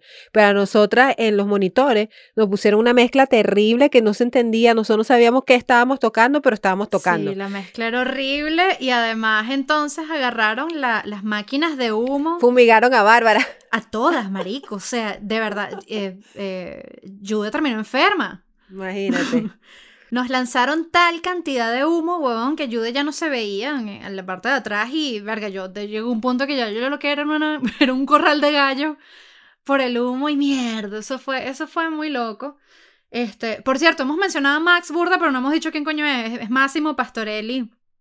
Eh, Máximo Pastorelli era nuestro, nuestro manager, también trabajó con, Con Nina Mars. Ahorita está trabajando con... con eh, A lo ¿cómo se llama? flamenco. La- a lo flamenco, está trabajando con La Flor y trabajó con, con Nina Mars por mucho tiempo, que de pana, o sea, es una de las personas con las que yo creo que, que tuvimos más suerte de conseguirnos. Este, Pero sí, o sea, en, en todo, en todo, eh, no importa lo malo que fue, que fue este, la experiencia de nosotras, a mí yo me acuerdo de esa vaina y más bien me da pena, weón, porque yo que marico, llegamos tarde, pudimos haber hecho todo para llegar No, pero, pero, pero es que no fue culpa de nosotros. Nosotros estuvimos ahí súper temprano y no nos querían hacer la prueba de sonido. Entonces la otra era irnos sin hacer prueba de sonido. Claro, sí, era muy loco, era, de pana era muy... Y, y no, o sea, eh, no sabíamos qué qué era lo que teníamos que hacer. Bueno, Sí. nosotros no nos íbamos a cambiar ahí en la plaza, ahí al frente de todo el mundo. O yo sea, ¿qué creo, es sí, yo creo que también, ya- también era un poquito de falta de experiencia, porque era como que mierda, este... A lo mejor había que ir tarde, pero es que eso no lo especificaron ellos. Ellos nos dijeron una hora y nosotros llegamos antes incluso de la hora que Sí. nos dieron. Sí. Pero eso fue falta de organización de ellos, porque si ellos nos hubiesen dicho que éramos las últimas en prueba de sonido, era al revés. Nosotros íbamos, nos cambiábamos, nos arreglábamos, hacíamos todo eso y regresábamos ya listas. Claro, íbamos a probar sonido. Exacto. Pero bueno, Cosa, pasan cosas, cosas pasan. Siempre. Sí, Siempre, chamo. sí, sí, sí. Bueno, ya hablamos de cuáles son la- las peores. Ahora, ¿cuáles son las mejores? Ah, eso, eso es correcto. Vamos a saber cuáles son las mejores. Claro. A ver. Bueno, definitivamente yo creo que, que una de los mejores tiene que haber sido el, el- el Festival de Rock venezolano, que hasta ese momento era el público más grande eh, al que habíamos tocado y de pana, o sea, nosotros estábamos tripeando durísimo, la gente estaba súper tripeando, se formó una olla con Blush Magenta. Ah, No. sí, sí. Se formó la olla, y, o sea, de verdad, toda la experiencia fue súper de pinga. eh, gracias a eso, por supuesto, conocimos a mucha gente, se nos abrieron muchísimas puertas, pero de pana que la, la vibra de ese día fue muy, muy cool. Sí, este, definitivamente yo diría que el Festival de Rock 100% venezolano eh, fue la experiencia más increíble. A mí, ah, o sea, a mí me encantó porque uno, por fin, el sonido era bueno, porque ese, ese es que era el otro problema, ¿no? Ese, No pusieron buen sonido. ese era el gran problema, que, que por más que uno ensayaba, por más que uno eh, se acomodaba y hacía las cosas como, como uno decía, siempre sonaba mal, siempre sonaba mal y no era nuestra culpa y la gente no está para entender eso tampoco. Entonces, cuando tú suenas más en tarima, eh, lo que dicen es esta banda es- mala, ¿me entiendes? Y resulta que es el sonido y nosotros teníamos para costear un ingeniero de sonido personal que pudiera, ¿sabes?, estar con nosotros para arriba y para abajo. Entonces, cuando tocamos a esa, esa vez en, eh, en el Festival de Rock 100%, 100% venezolano, finalmente tuvimos un sonidista decente, tuvimos un sonido decente, eh, y entonces la, la gente pudo realmente escuchar cómo sonaba Blues Magenta. Y nosotros le dimos lo mejor porque también nos escuchábamos nosotras mismas y, oye, sonaba bien, la gente hizo un feedback con nosotros increíble que lo que hizo fue que crear más y más y más y más emoción y entonces eso hizo que nosotras tocáramos más y más y más con más energía y eso le dio más energía a la gente, por eso hicieron hasta ollas en canciones, bueno, tú sabes lo que nosotros tocamos, eso no es parce olla, sin embargo la gente, Exacto, y la gente hizo olla, ¿me entiendes? Entonces, eh, cool. eh, eh, fue de verdad súper increíble esa experiencia. No sucedió lo mismo al año siguiente. Yo diría que una de las peores, más que Ay, cualquiera de las otras chao. que, que mencionamos anteriormente, de las, para mí una de las peores experiencias realmente fue el siguiente año en el eh, 100% venezolano, porque Uy, tengo, Sí, es que to- todo lo que pudo haber salido mal salió mal en ese. sí, esa vez sí salió todo mal, porque por una parte Bárbara estaba enferma y entonces Tenía no podía. bronquitis, o Sí, sea, tenía tenía bronquitis. bronquitis. Y yo me enteré que tenía bronquitis como una hora antes de montarme que, que este, la mamá de Jessica, Sí. que ella es enfermera, me ve y me dice, no, No, marica, ella tú no es enfermera, ella es bronquitis". Marica, doctora. Doctora. Sí. Bueno, me dice, no, tú, tú lo que tienes es bronquitis. Y yo, mierda, marico, con razón no puedo cantar. fue horrible, fue horrible ese pedo. No, sí, entonces fue horrible. Ella, ella está, tenía bronquitis no podía ni hablar. Y entonces, adicional a eso, y eso sí lo voy a decir sin que me quede nada por dentro, nos sabotearon el sonido. Porque nosotros trajimos, creo que fue a la araña. eh, claro, la araña no tenía control sobre la consola ni nada de eso. Él estaba simplemente para escuchar y más o menos decirle al ingeniero, oye, mira, súbele aquí, bájala allá. Eh, y eh, la gente, no, yo no entiendo por qué el sabotaje La araña, la araña, para que sepan, es un personaje de el rock valenciano. de Valencia. No, si no, lo, si no son de Valencia, no lo Exacto. conocen, pero. No tengo la menor idea de cómo se llama ese señor. Excepto la araña. Él No, la yo araña. tampoco. Ese es la araña. Bueno, entonces, eh, oye, ahí nos sabotearon el sonido terriblemente. Apagaban una guitarra, apagaban de repente el bombo, apagaban de repente el bajo. O sea, e- era un- una locura allí con el sonido, no se entendía lo que se estaba haciendo y para completar, Bárbara no podía cantar. Entonces, cuando, cuando salimos de ahí, pues fue horrible, pues porque se oye, o sea, la gente dijo, no, pero ¿qué le pasó a esta banda? Si la el año pasado cuando tocó sonó arrechísimo y ahora qué cagada que se volvieron esta banda, ¿me entiendes? Y, y fue chimbo, pues. Sí, esas cosas, esas cosas pasan cuando uno no tiene, cuando uno anda con, con también como con presupuesto bajo y no, no tienes cómo, cómo conseguir personal que esté pendiente de Sí, eso. sí, no. Pero bueno. mira, para terminarlo, para terminar esto en, en como una buena nota, yo creo que, mira, en Tarima, las me- pero las mejores experiencias fueron, o sea, todos los toques que hicimos en Mérida. Ah, en eso sí. Chamo, qué espectacular tocar en Mérida, men. Si yo pudiera tocar ahí el resto de mi vida, feliz. El, el problema con Mérida, el problema que hemos tenido nosotras con Mérida es que siempre el que nos patrocina para ir para allá realmente nunca cumple. Eh, las veces que, que fuimos para allá no nos cumplieron. Mira, pero yo estoy hablando bien de la gente aquí, coño. Yo soy- quiero irme con lo bonito, con la vaina, que venga Mérida, la gente, el público de. No, no, no, ya va, ya va, ya va, ya va. no. No, pero, pero déjame terminar, déjame terminar. Las personas que nos contrataron, o que no nos contrataron, porque ni siquiera al final nos pagaron, pero la gente que nos llevó para allá, ¿verdad? Eh, fueron terribles, porque no hicieron, no hicieron, no dijeron, no hicieron nada de lo que prometieron. Pero lo que cambió radical completamente ese, la experiencia en Mérida fue el público, porque el público no importa qué mal nos hu- hubiese ido con el que nos invitó, con el que estaba haciendo el sonido, con lo que sea, la gente era increíblemente, no sé ni cómo explicarlo, era, o sea, el mejor público. Si tú hubieses agarrado el público de Mérida y lo hubieses puesto ahí en la plaza cuando ganamos en el 2000, ¿cuándo fue? ¿9, 10? En el 2010. Eh, oye, hubiese sido yo creo que la experiencia 100 veces mejor, porque es que el público de Mérida era rechísimo, es, es arrechísimo, es, es demasiado bueno. Sí, man. Y de hecho, De pana que en Mérida nos decían, bueno, vénganse, no les voy a pagar, ustedes me van a pagar, ustedes se tienen que pagar su vaina, y nosotros hay que sí, no jodas. sí, vámonos".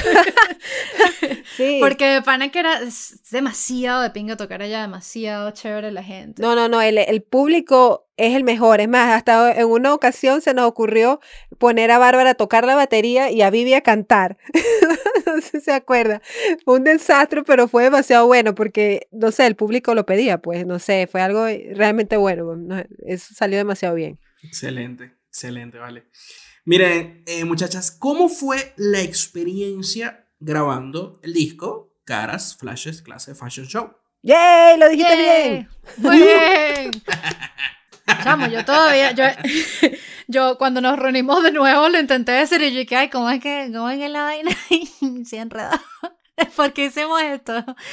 Este, no, bueno, em, el proceso fue, em, yo creo que la, la, la persona que más pasó tiempo con, con Arturo haciendo la producción, eh, Arturo Vanus, él, es guitarrista, es rolo de guitarrista, rolo de productor. em, yo estuve, yo que estaba viviendo en Caracas fue el que más pasé eh, tiempo en el estudio y como, como trabajando la, la producción y las voces con él. De resto fue muy a distancia. Él, él como que agarraba las canciones, las producía, pe- iba una, grababa su parte, iba a la siguiente, grababa su parte, iba a la siguiente, grababa su parte. Y ya después se le metía el más el trabajo creativo de las voces, que, que es, bastante, es bastante pesado en ese disco. Am, y de verdad, o sea, yo puedo decir que como músico fue una de las mejores experiencias que he tenido, eh, que es de verdad pasar, irte a las 9 de la mañana a la oficina del carajo, trabajar todo el día en ese peo y verga, que te esté saliendo la vaina súper bien, porque además el, carajo es este, súper buena vibra, súper creativo. Siempre te viene con una idea que tú, qué coño, ok, vamos a hacerlo. Este, y, y de verdad fue, fue una experiencia súper, súper de pinga y, y de pana que, o sea, Arturo fue, Arturo fue una de esas vainas, yo me acuerdo que yo lo vi en un Nuevas Bandas, el, ¿cómo es que se llamaba la banda de él? Era Búfalo, Buffalo Matt. Buffalo Man, sí.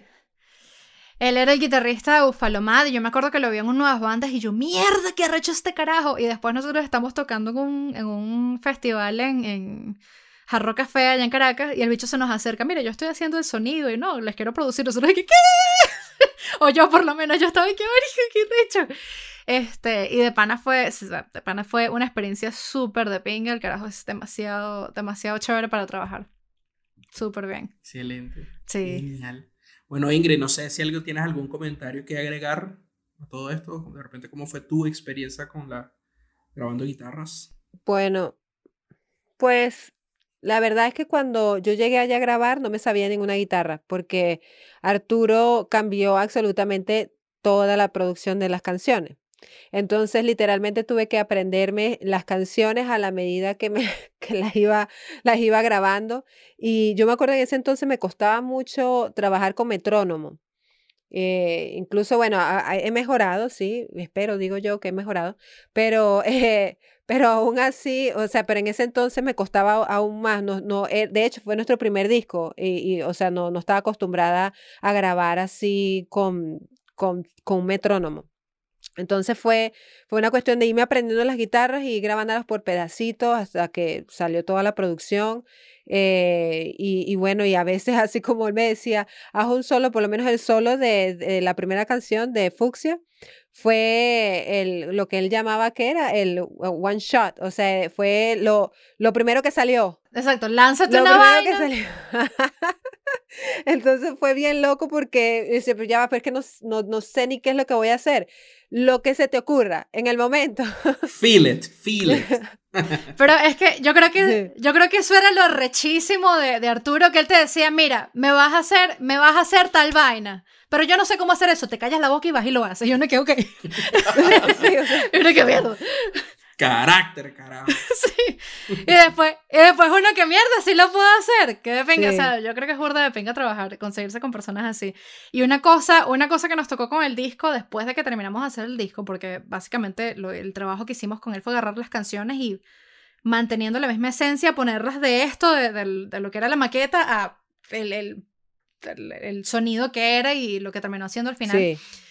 Y después de eso fue un periodo, ¿cuánto fue? Como un mes completo, dos meses, que estábamos, digamos, a ensayar todos los días a las 7 de la mañana. Sí, como dos, dos, dos meses. Como dos meses. Todos los días a las 7 Tres di- era, era un día sí, un día no. Eran tres veces a la semana. Bueno, Ingrid Sí, se acuerda de las cosas, yo no me acu- Confíen en Ingrid. Este, yo no sé, Pero yo fue no bastante. Es que, Fue exacto, bastante. pero fue que joder, si era todos los días, todos los días a nosotras pulirlos, pulir y, y- y aprendernos cada una de las partes de ese disco. Y bueno, ya después la, la, la diferencia en tarima de antes que nos lanzáramos eso y después fue una vaina. pff, es importante ensayar, básicamente. es súper importante ensayar. Bueno, esta pregunta. eh, ¿Por qué te ríes? ¿Por qué te ríes? ¿Qué vas a preguntar? Chamo, tengo miedo para ver. No, vale, pero ¿por qué tienes que tener miedo? Yo tengo miedo, yo tengo miedo. Por favor. Ah. Confía, confía. Déjate llevar, déjate llevar. No, se la puntica nada más. Ok. Cuéntame. Señoritas, sabemos de muy buena fuente que son altas terroristas. Cuéntenos acerca de esa experiencia que tuvieron haciendo terrorismo rayando paredes. ¿De quién fue esa idea, chamo? Vamos a comenzar por ahí. Porque creo que esa idea no fue ni siquiera de nosotras. Ok, vamos, vamos a darle, vamos a dar, primero vamos a darle un poquito de contexto a la gente. Eh, creo que eso fue, lo hicieron como una promoción del disco, ¿no? Sí. Para el disco que, donde eh, incitaban a la gente a encontrar ese graffiti en cualquier parte de Valencia y ustedes solamente publicaron el, ustedes publicaron, mira, aquí está el graffiti, ustedes ubiquen la, ustedes ubiquen esta pared. Chamo, a mí se me había olvidado esto. Ahora sí, Sí. prosigan con esto. Ajá. ¿De quién fue esa idea, marica? ¿Tú te acuerdas? Yo no me acuerdo de quién fue la idea. No, mira, lo que pasó fue que en ese entonces nosotros estábamos eh, filmando algo que nunca salió a la luz, de paso. No sé si te acuerdas que íbamos a hacer un episodio, em, era algo acerca de, eh, eh, de las bandas nacionales y ellos estaban haciendo, no me acuerdo cómo se llamaba el programa, pero nunca salió al aire. Era un, un programa que iba a salir por, por el programa, por el, el canal del Estado y era una producción nacional que estaba haciendo el que era amigo de Jessica, no sé si te recuerdas de su nombre. A mí se me olvidó el nombre de él. Él no- ellos nos invitaron. Ah, bueno, ellos tenían una banda que se llamaba. Ay, ¿cómo que se llamaba? Marico, que Ingrid no se acuerda de algo es arrecho. Es una banda que se llamaba. uh, no, no era. ah, se me olvidó el nombre. La cuestión es que eh, ellos, ellos, ellos lograron hacer. Lograron fondos para poder realizar un programa súper arrechísimo que iba a salir por televisión y no sé qué. Y entonces, una de las cosas, de hecho, no nada más nos entrevistaron a nosotros, llegaron a entrevistar antes que nosotros a. mm, esta banda también de Valencia que se llamaba, de hecho todavía siguen, eh, que se me están yendo los nombres ahorita, Kiakra. pero Kiakra, ajá, Una Kiakra. huevona, la pegué a la primera. Sí, sí, a la primera la pegaste, sí. Entonces, entonces resulta que, que la, ellos, ellos estaban haciendo una serie, eh, una serie donde cada, en cada episodio iba a salir una banda, iban a, nosotros grabamos varias cosas, grabamos unas entrevistas en mi casa, grabamos una cosa en la calle, no me acuerdo qué hicimos, y lo último que había que hacer era algo algo loco. Él, no me acuerdo qué fue, que yo decía, no, te, algo que la banda nunca se imaginaría que, que hiciera la banda. Y no sé por qué se nos ocurrió la idea, bueno, vamos a hacer un graffiti. Entonces ellos nos filmaron, nos filmaron, nosotras corriendo así, viendo por dónde estaba, que no venía la policía, que esto y lo otro, y nosotros rayamos la, la vaina así y le echamos escarcha además, ah, porque pintamos también unos labios y le echamos escarcha. y entonces después lo que da risa es que después utilizamos ese graffiti para hacer un, un, concurso también. Nosotros pusimos que el que supiera dónde estaba y se tomara una foto en el grafiti le regalábamos un disco, una cosa así. Y entonces creo que salieron como dos personas que lograron conseguir el grafiti y nosotros le regalamos el disco. Em, y una de esas fue Rafael, justamente. Ah, qué oh, sí, fue Rafael. ¿Tú te ganaste uno de esos, Rafael? No, no, no. Ah, Tristemente, Tristemente yo conseguí ah. graffiti un año después. Ah, un poquito tarde. Un año después todavía. Producción no la estaba ayudando en ese momento. El terror, exacto. exacto. Sí, pues. Ay, dale.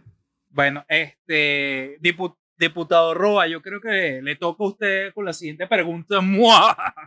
ok, esto puede ser un poquito fuerte, pero bueno, no sé. Vamos a ver. A ver, señoritas, ¿ustedes consideran que el mundo del B-rock, o sea, el rock venezolano, es machista. Puede ser. ¿Qué, ¿Qué, tú crees? ¿Qué crees tú? Este, sí, yo creo que sí, pero no como te lo imaginarías tú. O sea, yo al principio, nosotros, yo al principio lo que me imaginaba es que alguien nos, nos fuera a decir como que no, mira, no, aquí esto es como que fuera un, como que fuera un pelo más abierto, como que no, mira, aquí esto son pura banda de chamos, o no, no quiero con ella porque ella es mujer, este, ella es, este, por, por, alguna razón lo que yo estaba esperando es que fuera un pelo más, más abierto, más obvio. Pero después, y de verdad, o sea, nunca noté nada, pero después noté cosas, por ejemplo, como que eh, la portada del disco de nosotras era, era bastante era una imagen que creaba impacto, o sea, la idea era como dar la, la idea de que la gente se, se era como adicta a toda la, la, la, falsedad, la falsedad del mundo, la gente es adicta a ese peo. Entonces, bueno, esa era, como, esa era como la idea, entonces sale esta chica como metiéndose escarcha, como si estuviera metiendo cocaína, pero era escarcha.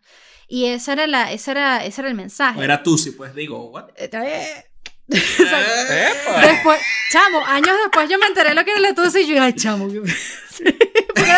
era, rosada, la carcha era rosada. Mi portada. ¿Qué fue? Agarró una nueva dimensión. Está como fuerte.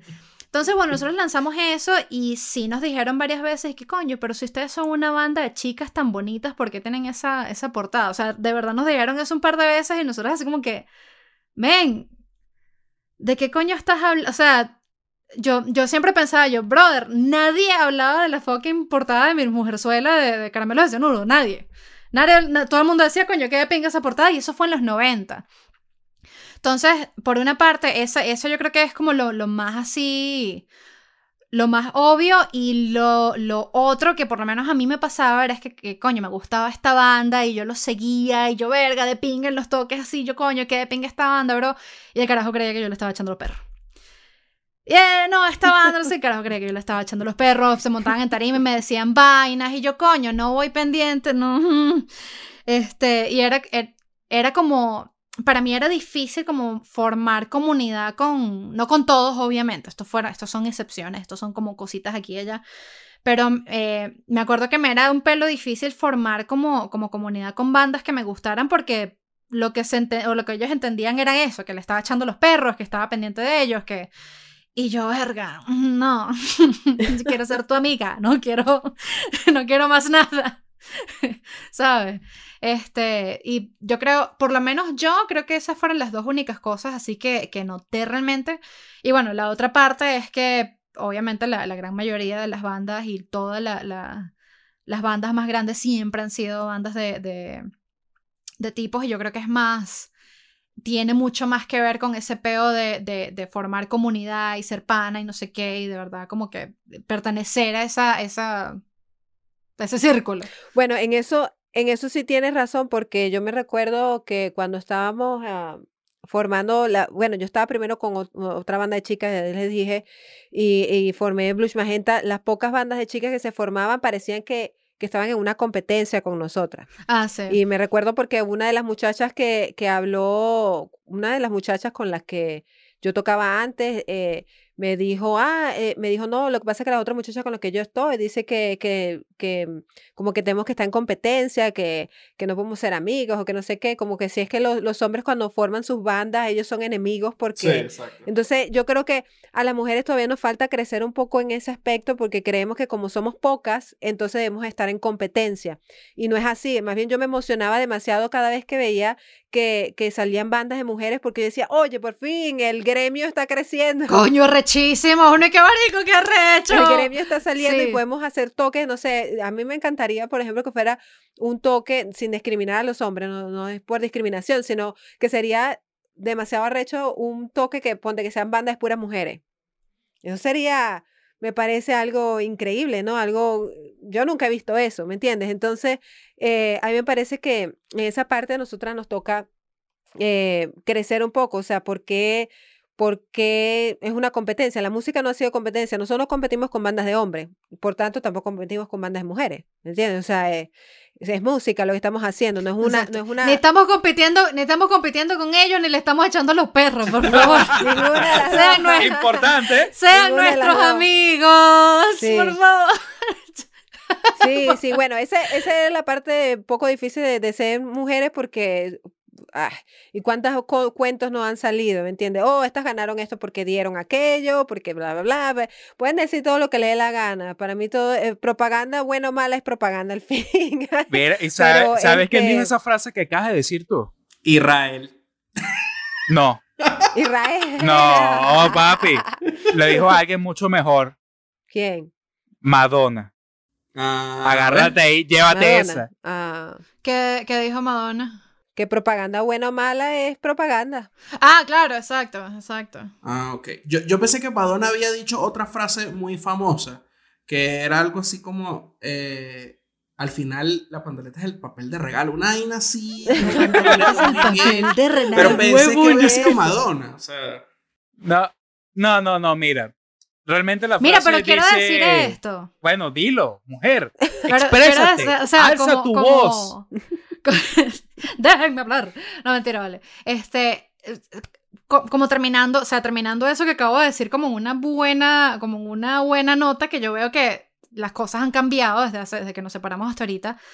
Verga, mucha, pero muchísima gente que antes, verga, no nos hablaban, no nos decían nada, eh, se están comenzando como a, como a, como nos están comenzando a decir, verga, yo sí me acuerdo de ustedes, sí, o sea, como que ahora sí quieren echarle bola, coño, sí quiero ser tu pana y sí, sé que no me estás echando los perros.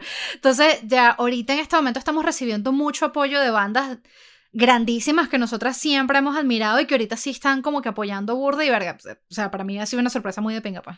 claro. Muy de Claro. pinga. Qué genial. Bueno, este, ah, esta- estuvieron comentando sobre la, la portada del disco. Creo, y si mal no recuerdo, corrígeme, esto, Ajá. creo que esa portada la hizo una chica que se llama María, María Alexandra. Sí. María Cierto. Alexandra, sí, sí. Y que, esa, y que toda la sesión de fotos de ese disco fue hecho en Teatro Bar de Valencia. Sí, Teatro Bar de Valencia, sí, señor. con la, Ujú. el día que se reventaron las tuberías. Sí, se reventaron la... De bola, porque, o sea, obviamente, porque si vamos a hacer güey. Un urinario, Sí, fue un coño. urinario, fue un urinario que se reventó. Coño. Bueno, porque le, Nosotros a las 8 de la mañana en la puerta del teatro y nos llama Mariana y que mira, se reventó una tubería, coño, chamo. Eh, bueno, Eh, ¿por qué le estoy diciendo esto? Porque eh, yo no me considero un groupie, pero sí, coño, me gusta su música y la he seguido desde que la conozco. Abner se ríe de ti, mira. Sí, sí, yo sé que se ríe. Déjalo tranquilo. Déjalo tranquilo. No me estoy riendo Que en el de mo- él, me estoy riendo es de, es que ya entendí todo el contexto de a dónde va con este comentario. De eso. Mm. Mierda, ok, ok, ok, ok, ok, Ok, ajá, ajá, ajá. Este, déjalo tranquilo que cuando aparezca Giancarlo de Oliveira en el programa, ahí yo lo voy a ver fangirleando. Ah, yo no estoy Claro. fangirleando ahorita. Yo no estoy fangirleando ahorita. ¿ah? Yo no sé. Marico, ¿quién, quién no fangirlea con, con Jan de Oliveira? Tienes que ser, tienes que ser muy, muy alto controlado tú, sea. Ok, entonces, eh, como les decía, sí, yo conozco a, a, a Blush desde que salió, coño, muy de pinga el tema de que sean puras mujeres. Y yo quiero saber cómo funcionan los groupies eh, en, para ustedes. O sea, en las bandas, vamos a decirlo como vinilo verso, sabemos que todas las chicas lanzan las pantaleticas, hasta yo le lanzo los boxers a Rodrigo. Pero ¿cómo, cómo funcionan ustedes, eh, cómo funciona por ustedes esta parte de los groupies, de los, de los fanboys? Este, ¿Acaso les llega mucho, mucha fotopaloma a los inbox? Sí, chamo. Mira, si tú, si, si tú, persona que nos estás escuchando, si tú en algún momento le mandaste fotohuevo a alguna de los magentas, sepa que eso se compartió. Nadie le pidió esa fotohuevo, nadie le dijo nada a usted. O sea, eso se compartió. Lo que es propiedad de una es de propiedad de todas. ¡Verga! La foto. Fuertes declaraciones. Exacto. Si usted mandó fotohuevo que nadie se le pidió, eso, mira. Eso rodó, eso, sí, eso no rodó. sé, sí, eso no- Eso, eso rodó. Mensajes, todo ese tipo de cosas que le escribieron a una, la otra se enteró. Exacto, pues siempre llegamos y que mira lo que me dijo este carajo. Porque era, o sea, por supuesto, o sea, por supuesto hay ah, mucha, mucha gente, muchos chamos nos decían vainas muy de pinga y coño, que se, se volvieron después nuestros amigos y vaina. En este caso estoy hablando de la gente que es babosa y asquerosa. Sí, sí, de la sí, gente que te manda fotohuevo, de la gente que de una sin saludarte te dice, mira, ojalá te... ¿Qué coño? Sí, sí. Esa, esa gente, esos comentarios Cuando vienes son los pa' que uno Mérida, mami. Chamo, qué feo. Qué feo. Mira, a ti se te nota en esa cara que tú nunca. Y uno, qué mierda, chamo. Pero si yo estoy tranquila en mi casa, si yo estoy tranquila en mi casa, yo no estoy haciendo nada, chamo. Ay, coño. Yo estaba, yo estaba tomándome un jugo de parchita, yo estaba tranquila, bro. O sea, Exacto. Coño. Chamo, este, pero sí, es. Llega, llega, llega mucho de eso. Si no era eso, este, o sea, llegaba por, lo- por toda la barrabasada. Y si no era eso, era, marico, alguna mujer se le ponía a echar perros a alguna y no, y no nos dábamos cuenta sino hasta muy tarde. Eh, ah, bueno, eso sí, traes sí que, pasaba mira, también. La caraja no es que era muy pana, es que me estaba echando los perros. Pero ¿y cómo te enteraste? es que tengo una fotopix ahí, vale. Una foto piosa. Una foto pi- La caraja me mandó una foto. Es que no sé, me parece porque me invitó a su casa y que, o sea, nosotras dos nada más, no sé. Mira, pero de ninguna mujer recibimos asquerosidad. O sea, de ninguna mujer No, recibimos sí. asquerosidad. Las mujeres son súper de pingame. Son decentes. Recatada, Eh, recatada. toda la, o sea, toda la porquería y la asquerosidad llegaba era por, por Facebook, puros tipos. Sí. Mierda, chao, ve, yo soy Sí. una- Exacto. tú, ti- tú tienes pinta de que a ti te gusta. Mierda, vale. Era muy fuerte, era muy fuerte. Sí, sí.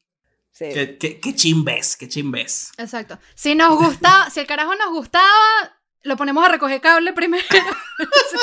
Exacto. Todos los novios eran rodis primero. Primero, todos los novios tenían que ser Roddy primero para, pro- para probar a ver si servía por lo menos para la banda, ¿me entiendes? O sea, tenían que pasar por una audición. Claro, esa, esa es la que ustedes llamaban la prueba de amor. Exactamente. Eso se le decía la prueba que del sonido. La prueba de amor. Papi, si Ah, usted me sí. recoge esos cables y me lo deja bien ordenadito, vamos a hablar. Exacto, Exacto. exacto. Esa es la prueba de amor. Ajá, pero, eh, Que pero, nos recojan los cables, los pedales, los platillos, todo. pero, ajá, pero para toda la banda o... No, no, no, para la que era. Y bueno, si, si querías ayudar, está bien. Ganaba puntos extras y colaboraba. Exacto, ganaba más puntos. Puntos Marico, el extras que- si ga- ayudas a más de una. El que le recogía las vainas a todas, llegábamos todos y que marico, qué bello ese chamo, sal con él, qué bello. Y entonces de esa manera el resto hablaba bien a esa y entonces tenía más puntos, ¿me entiendes? Porque es mejor que todas hablen bien de él que, que solamente una, ¿me entiendes? Coño, Tienes que ganártelas a Dígame, todas. el que, y el que se ponía solo, yo voy a recoger la batería. Hermano, usted Ese tiene el cielo era, ganado ese ya. era. listo. No joda. Ese era, o sea, es el siguiente ensayo. No, marica, échale vos la que se Ese queremos era. demasiado de He's the one. Sí, yo dije, no, no, chamo, todas, eh, todas de forma Claro unánime que sí, decimos exacto. que él es parte del club, así que acéptalo. Muy bien. Que la de ella recogió una batería. Mira, aquí esto sería increíble que tengamos una nota de voz de, de Jude que diga si puso a recoger batería a algún pretendiente. Esto sería increíble. ¡Claro! Claro, sí te lo hay, coño. Sí. Bueno, y con la magia del podcast y la televisión, rueda videotape. A ver, un Rodi eh, que se haya ofrecido armarme el CEP y todo eso. Sí, sí, sí, sí, no lo voy a, no lo voy a negar. Este, me ocurrió en varias oportunidades. Pero, este, no sé, pues siempre todo, todo fluía y yo terminaba haciéndome la loca. yo siempre terminaba haciéndome la loca. Eh, de hecho, en una oportunidad, este, hubo, hubo una persona que me llegó con baquetas al evento, me llegó con unas baquetas. Y bueno, este, era un, chamo así súper bellísimo, súper altísimo, así súper hermoso. Y pues nada, yo me intimidé toda. Siempre, siempre eso me intimida, pues. Que, que traten de conquistarme eh, buscando ayudarme con el instrumento. Eso siempre me termina intimidando.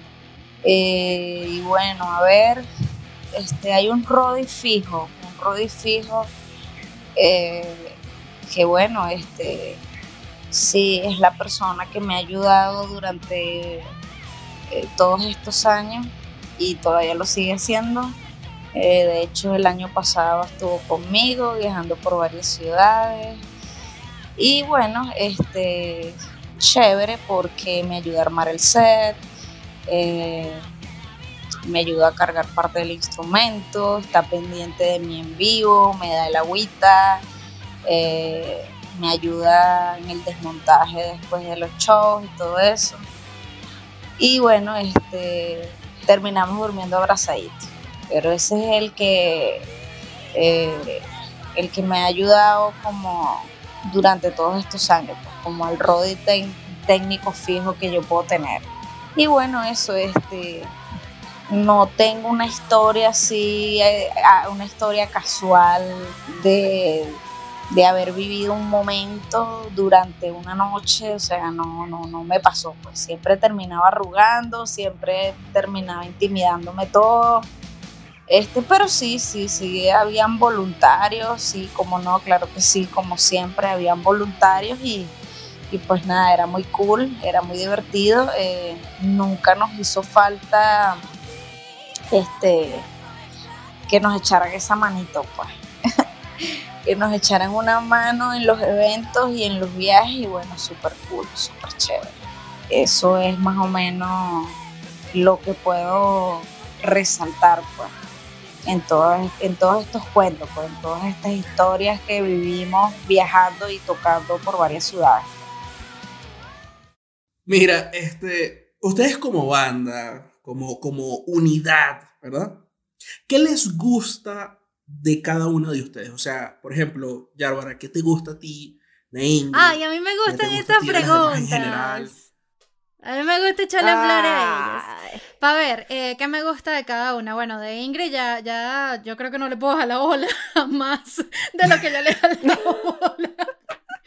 Ingrid, Ingrid es súper trabajadora, de verdad que Ingrid es la que organiza las vainas, la que está pendiente que las vainas se hagan, la que, este, si hay que sacar una verga legal es ella la que está ahí adelante sacando la verga legal, la que está registrando las vainas, la que coordina todo.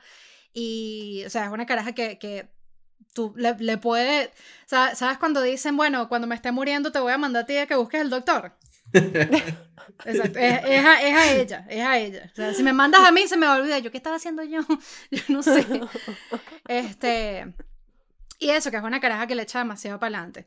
Eh, Yesenia es una chama que es creativa y es una caraja que no se queda quieta, siempre está buscando qué más aprender, qué más hacer, a qué más meterle, eh, siempre está haciendo vainas, siempre está creando vainas, siempre está con, con, ideas y eso me gusta mucho de ella. Además que para echar vaina con Yesenia es demasiado de pinga porque siempre es una cagadera de risa, siempre es una, siempre es una chalequeadera, se mete contigo, te mete con ella, es europeo. Este, Jude, marico, yo creo que no hay mejor persona Jude es la persona a la que te llevas a echarte una pega en el molino. Coño, bien. Y, sabe que y sabes que vas a terminar bien y que la vas a pasar rechísimo no matter what. Judy es, Judy es esa persona, marico. Ella se ve toda seriecita, toda su de contabilidad, huevón, pero, o sea, de pana, este... Salir con Jude o echar cuentas con ella es una... O sea, la vas a pasar bien. La vas a pasar bien. Jude. Sí o sí una fiesta del ron en el maligno más nosotros igual a piénsalo. Exacto, coño. Yo, yo le echaría bola, yo le echaría burda bola. No, de pana. Con, con, con Jude, como dice ella, uno se la pasa excelente. Es una persona súper positiva. Marico, no la, no la vas a pasar mal. Y adicional a eso me daba risa porque cuando íbamos a los toques esos malos, horribles, donde nos ponían un perol y una, y cómo se una lata y nada para tocar, ella, no, chamo, échale bola, yo me entiende para adelante, o sea, ella no le paraba nada de eso, ella igualito, pa, pa, pa, reventaba todos los peroles, y bueno,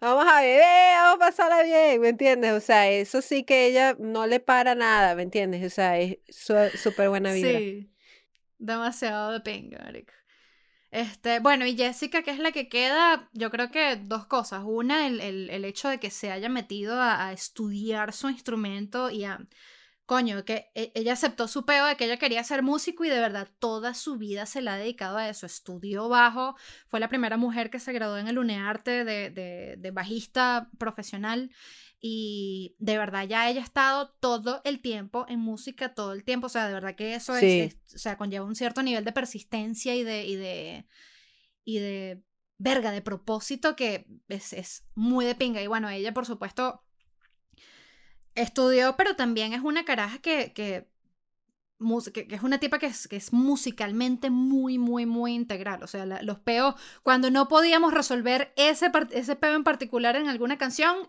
se lo dejamos a ella que me sí. resuelven esto, ¿cómo hacemos aquí? Este, era, era ella la que, la que, la que le ponía, le ponía ese, ese feeling. Pues. Sí, la, eh, la otra, bueno, la otra persona que falta, me falta todavía una, que es Bárbara. Eh, bueno, una de las cosas que yo creo que no nada más yo admira de ella, ¿no? Sino de todas, es su creatividad. ¡Ay, voy a llorar! Marica, esta tipa es súper creativa. Ella se inventa unas cosas que Mira, la portada del álbum, ¿a quién se le ocurrió? A esta que está aquí. El, el ¿cómo se llama? La, el, el video de algo casual, ¿a quién se le ocurrió? Aquella que está allá. Esa este, mamarrachada, esta misma. De hecho, ella misma lo editó, ella misma lo editó y todo. Eh, eh, lo que yo, una de las cosas que yo admiro demasiado de ella es que yo no entiendo cómo crea esas voces, la verdad. Es algo que, que, yo que estoy estudiando producción musical y todo eso, a mí esas cosas no me salen. No, no sé cómo funciona eso. Y eh, me parece eso, que es una persona, la, la, persona que creó los trajes que nosotros usamos en el disco fue la señorita aquí presente también. Y todas las cosas que tienen que ver con la parte creativa, la creación de los logos, la creación de, de toda la parte eh, visual de la banda e incluso también musical, ha sido bárbara. Entonces, este. ¡Ay, voy a llorar! Es, es cosa. Eh, yo, todas admiramos eso de ella y de hecho, no sé si se dará cuenta, pero siempre, cada vez que hay, ah, necesitamos finiquitar alguna decisión relacionada especialmente con todo lo que es la parte gráfica, siempre vamos a. Ok, ¿qué dice Bárbara? ¿Qué, qué dice Bárbara? Ah. Ajá, pero. Y, y Jessica siempre está esperando, eh, ¿Y las voces? Yo quiero escuchar las voces. ¿Dónde están las voces? Las voces, las voces, ¿me entiendes? Cero presión. no hay presión en esta banda. E, eso se, es todo, mira, es lo que diga Bárbara, eso es lo que es, porque, porque definitivamente tiene el gusto, o sea, sabe, o sea, eh, tiene el, el, ese toque ahí creativo que, que yo creo que es bien natural de ella, porque, porque es natural, o sea, no es estudiado ni nada de eso, es algo natural, pues. Así como cada una tiene su propio talento natural que ninguna de la otra puede hacer, porque es como que yo no sé cómo esta loca es así. Entonces, de eso, de eso se trata, pues. Mucha vida, Bueno, marico, mucha Ya sabemos Sí. que la locura no se puede duplicar y que eso es lo que, eh, el gran aporte. Exactamente. Exactamente. Exactamente. La- las cinco locuras de nosotras. Lo, eso es lo más arrecho, que las, las cinco nos complementamos de una manera arrechísima. O sea, funciona, funciona. O sea, Sí. nos, nos, cae, nos caemos bien para comenzar por ahí y funciona la vaina. Sí, exacto. O sea, a veces, obviamente que no, no, no siempre estamos de acuerdo en todo y eh, tenemos nuestras peleas también, pero al final funcionamos. Al final la piel endurece. Ok, ahora viene una pregunta. A mí Rafael me dice que no tengan miedo, pero así es como anuncia las preguntas. ¿Tú puedes, quieres? Mira, ya, la- ya escuchamos la parte de- del amor, esta parte tan de pinga de qué piensan ustedes, gente como banda. Pero yo quiero saber la contraparte. Ay, chamo. ¿Cuáles, cuáles son las cosas que, como que, que ladilla con esta pana que sea así? O sea, ¿cuáles son las cosas que odian entre ustedes? Ah, ah, ah. Como banda, como banda. Ya me va a echar mierda, Ay, Ingrid. Dios. Ya me va a echar. Mira, yo voy a darte suave. ¡Upa! Vale. ¡Qué ¡Llévatelo! bello Puerto Cabello! Mira, yo voy a, yo voy a empezar por aquí. Eh, por mí, vamos a decir. Eh, yo sí soy burda de ladilla, ¿me entiendes? O sea, sí, si se dice que se va a hacer algo, hay que hacerlo, si no, voy a estar encima allí molestando, molestando, molestando. Y eh, detesto la impuntualidad eh, y no soy paciente, ¿verdad? Entonces eso eh, son cosas que ellas a veces, ¿sabes? Como que es demasiado para ellas, pero ese es mi chip, ¿no? Bárbara,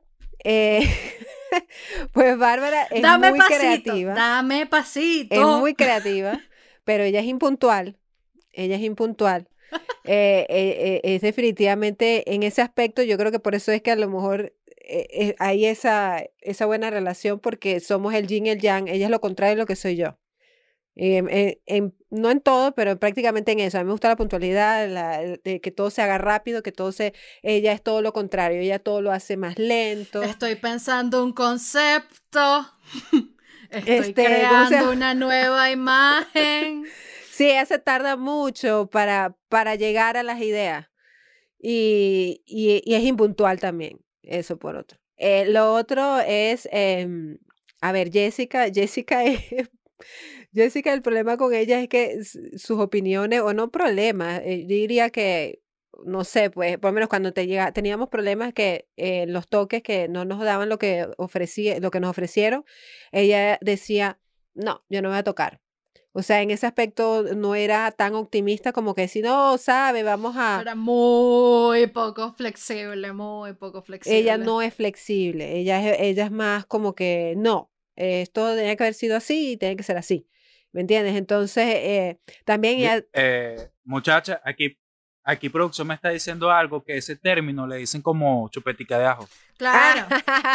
No, marico. Bueno, ella dice, que- ella eh, dice que ha cambiado, pero sí, o sea, a nosotros nos Sí. dec- a mí me decían, no, porque este, ve- tráete Sí. Jessica para que hable con nosotros. Y yo, que tú no quieres eso. eh, Tú no quieres hablar con. Jessica, pero Eh, sí, eh, ella ha cambiado, me parece, sí, sobre... Sí, ella ha cambiado bastante, pero en ese entonces, eh, sí, era una chupetica de ajo. Em, y de, y a a- de Vivi, bueno, a- yo no sé realmente qué, o sea, la- quizás la parte negativa de Vivi ser tan positiva era eso, diría yo, que, que, que a veces llegamos a un sitio que de verdad no se podía tocar ahí, era algo horrible y ella igual, no, ya estamos aquí, hay que echarle, hay que tal, hay que darle, y a ella no le importaba nada de eso, ¿me entiendes? Como que, y nosotras así como que, pero, pero, pero espérate, es que... Y uno que, marico, eso es una mata de mango, no una tarima, pero montate. Pero escala, vale, ¿qué tanto? Uno que parece mierda. Pero montate, Sí. tú sí eres plástica. Sí, ¿Qué sí, cosa? sí. eh, eh, ella era como que eh, demasiado así, pues, y, y entonces a veces nosotros nos metíamos en un rollo porque a veces ella conseguía unos toques que, que ella los pintaba muy buenos y cuando Y cuando llegamos llegaba allá, era una, era una mata de mango con una gallina. sí, nosotros así como que, ah, esto no Mira, que ellos, dijiste". ellos han, ellos han, ellos han echado vaina en, en, en, en capítulos anteriores de que puede, se puede hacer un festival de un- en una tasca con un patio bola y unas gallinas y que va a ser el, el Fororo Fest. Exacto. y nosotros hemos tocado en tasca con gallinas y patio bola. Bueno, ya tenemos a la primera banda confirmada. Para el Fororo Fest de Cápsula para volar, Blush Magenta en su regreso triunfal. Blush Magenta, bebé. Mira, ya va, como que cápsula para volar, ¿vale? Coño, coño, coño, perdón, perdón, perdón, jefe, perdón, perdón. ¿Sabe? La va... Esa vez que se fue, esa vez que se fue la, la que tocamos en el patio de bola, eh, Ay, que en se fue la sitio por luz. allá en, en Naguanagua se fue la luz. Caprenco. En la mitad del patio de bola y la, es decir, la otra mitad del patio de bola, donde, todavía se podían conectar los instrumentos, sí había luz, pero el otro lado quedó oscura. Entonces estábamos, ¿en dónde que estábamos? Estábamos en un barrio en Naguanagua. era Caprenco, una- Caprenco. Caprenco, estábamos en Caprenco y entonces había una un, un portón donde había un tipo allí que te cerraba y abría la puerta y era como que si estábamos en un club no, eh, clandestino o yo no sé, era una ese cosa tipo que tenías que entrar y que con contraseña. ¿no? Ajá, sí, era una, era una cosa toda loca y lo más extraño es que ese toque se llenó y, y, y no se sabe ni cómo porque no había propaganda ni nada, no, no, no- era, era algo totalmente nulo, pero cuando íbamos allá, Ya va. Esto, esto ya que es un poquito de conocimiento de la gente que vivió en Valencia, ajá. pero todos conocen un sitio donde venden curdas escondidas. Ah, no, pues Claro, sí, pero eso es claro. en todas, todos Eh, lados. Exacto, Eh, coño. Entonces, eh, obviamente, obviamente todo el mundo se iba a enterar. Esto era como dos niveles más arriba porque Sí. era el sitio donde vendían caña y el sitio donde hacían toque. Sí, pero ahí escondido, una cosa, yo Escondido. había sabido de eso. Pero X, la cuestión fue que se fue la luz y entonces adicional a eso Jessica no quería tocar, obviamente, porque era un patio de bola. Vivi quería tocar, o Jude quería tocar porque ella dijo, no, pero no importa, o sea, ¿qué importa que sea un patio de bolas? Y, no- y estábamos Bárbara y yo así en el medio, bueno, tocamos, no tocamos. Con el bombo le llegó al mingo. Vivi, tú ves esa gallina. Hay gallinas. Hay gallinas. Hay gallinas. Y las gallinas ahí bailando y qué tal. Ay, no, no, no, no. Ay, coño, vale. Qué genial, chico, qué genial. Mira, este. Bárbara, eh, Yárbara, mejor dicho. Cuéntame. Esta pregunta voy directo contigo. Porque tiene que ver con Ingrid. En serio. Y es que, sí, es que ya que Ingrid se fue a estudiar música a los Estados Unidos, ¿ustedes tuvieron miedo de que ella les aplicara un Héctor Castillo? No, no, ella, lo, ella aplicó el Héctor Castillo. Ella dijo, ¿saben qué? Ah, bueno. La bicha llegó un día que me ha salido la visa, me voy para el coño. Y uno que, ah, ok, brutal. Este, no, ella, ella se fue, pero mierda, vino. Realmente la noticia vino en un momento en el que yo personalmente ya yo estaba. Verga, ya yo estaba como que mierda, estoy gastando demasiado real en la banda y no estoy realmente viendo, viendo nada de, nada de intercambio, no teníamos muy buena, no sé si era porque mo- éramos de Valencia, pero no teníamos muy, buena, muy buenos medios en aquel momento, realmente no, no, no estábamos recibiendo nada de la banda y ya estábamos de verdad comenzando a pensar en, en irnos, pues, y bueno, ya cuando, ya cuando ella dijo, mierda, me voy para el coño, ya, ya era como que, bueno, suerte amiga, este, pero... Pero sí, fue, fue básicamente eso. Nunca, nunca realmente se habló de, de disolver Blues Magenta, sino que lo, en el momento que, que, que anunciamos la vaina fue como que, mira, vamos a hacer una pausa y ya. Pero sí, en el momento que vino era un momento que, verga, ya todas estábamos comenzando a pensar en mierda, deberíamos irnos para el coño. ya, sí, era, era muy chimbo. O sea, la, la- la- lo, que, lo que entraba de cada toque no le daba ninguna para que comprase unas baquetas nuevas, para las cuerdas, y ya era como que era súper difícil, era una situación súper difícil y ya era como que, te entiendo. Y no, y no era una escena como en los 80 que los groupies en este caso Eh, ponían para pa la banda. No. Exactamente, de Héctor Castillo, ese, ese cuento es un pelo diferente por la época, pero ya aquí todas estábamos como que, ok, de pinga, marica, suerte. Adiós, Ok, Farewell. ok. farewell. Bueno, este, vamos a hablar un poquito de, de- de música, porque me parece raro que estamos hablando con una banda de, de rock y no hemos tocado ni dicho nada de sus canciones. Qué bolas, ¿verdad? Coño, es verdad, chicos. Qué bolas tenemos nosotros. Pura pregunta que si uno tiene novio. Exacto. ¿Qué bola? Que sí, que sí, les, que sí las llenaban de fotopalomas. Qué bola. Que si nos mandaban fotope, chamo, qué feo. chamo. Esta producción de hoy está... Mira, yo quiero hablar hoy, ahorita, en este, según en este momento, de abrazarnos entre aguas. Ajá. Ay, coño, mira. Nice. Eh, para mí, yo que conozco bastante ya lo que el proyecto de Blues Magenta, y creo que hasta lo he dicho en eh, episodios anteriores, eh, por lo menos Attention Holic. Eh, es una de las canciones que siempre escucho y siempre estoy revisitando por el mismo hecho de que, además de que es una canción muy arrecha, muy de pinga, Escucha esto, Ingrid. Eh, Attention Holic sirve para probar audífonos. Porque hay una. Cuando hacen como una, eh, una- No me acuerdo exacto en el minuto. Hay un breakdown. Y, y al final, al fondo, ya. Si los audífonos son buenos, se escucha a Bárbara diciendo de corazón que la quieran, la quieran. Si, se, si eso se escucha en los audífonos, hermano, usted tiene una buena inversión. en Fun fact. Entonces, eh, sí. esta es un poquillo, eh, una pequeña anécdota y para lanzarle flores a las chicas. Aprovechando esto, la diferencia entre Attention Holic y abrazarnos entre aguas es una vaina abismal. ¿Ok? Entonces, la pregunta es, después de toda esta larga introducción, Sí, el Quijote de las introducciones, ¿no, huevona? mira, este, ¿ustedes planean eh, seguir haciendo ese rock puki puki en, en el futuro? ¿Sí? Tipo Attention Holic, o van a hacer este, van a evolucionar no con el mismo sonido, no voy a decir que se van a encasillar en el mismo, en esta misma aura de abrazarnos entre aguas, pero sí va a ser una evolución constante a partir de ese punto. Coño, yo creo, em, sí va a ser Puki Puki, pero no va a ser el mismo Puki Puki de hace cinco años, porque ya, o sea, ya no podemos seguir en ese peo. Pero sí, yo creo que, que em, Blues Magenta al final es un, es un peo, es una, una banda que quiere ser más divertida que otra cosa, y nosotros la queremos pasar de pinga, y, y- el, el concepto es muy, muy, muy relajado, siempre se quiso hacer como, como yen- yendo más bien hacia lo cómico, hacia lo, lo, lo más panita.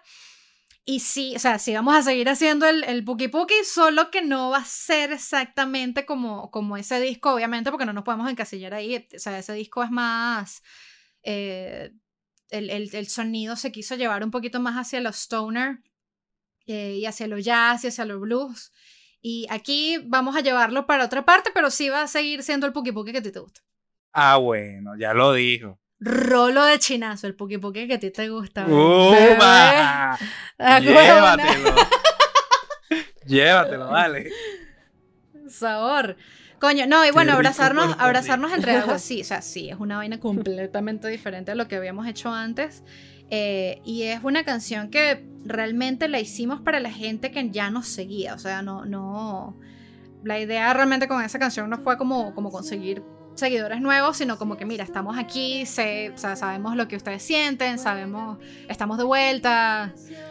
Sí, era, era era una canción más que todo como eso de la nostalgia del tiempo que no llevamos, o sea, que llevamos separados sin tocar y adicional a eso que era un reflejo también de lo que mucha gente está pasando pues porque se ha tenido que mudar de Venezuela, la familia está en diferentes sitios, entonces era como ese sentimiento, entonces nosotros decidimos, sabes que acaba de empezar la pandemia, tenemos algo de tiempo, no sabíamos obviamente que la pandemia iba a durar todo este tiempo, pero dijimos, este es el chance para, para ponernos a grabar esta canción aunque sea y sacar el disco en Spotify que no se había subido todavía a Spotify.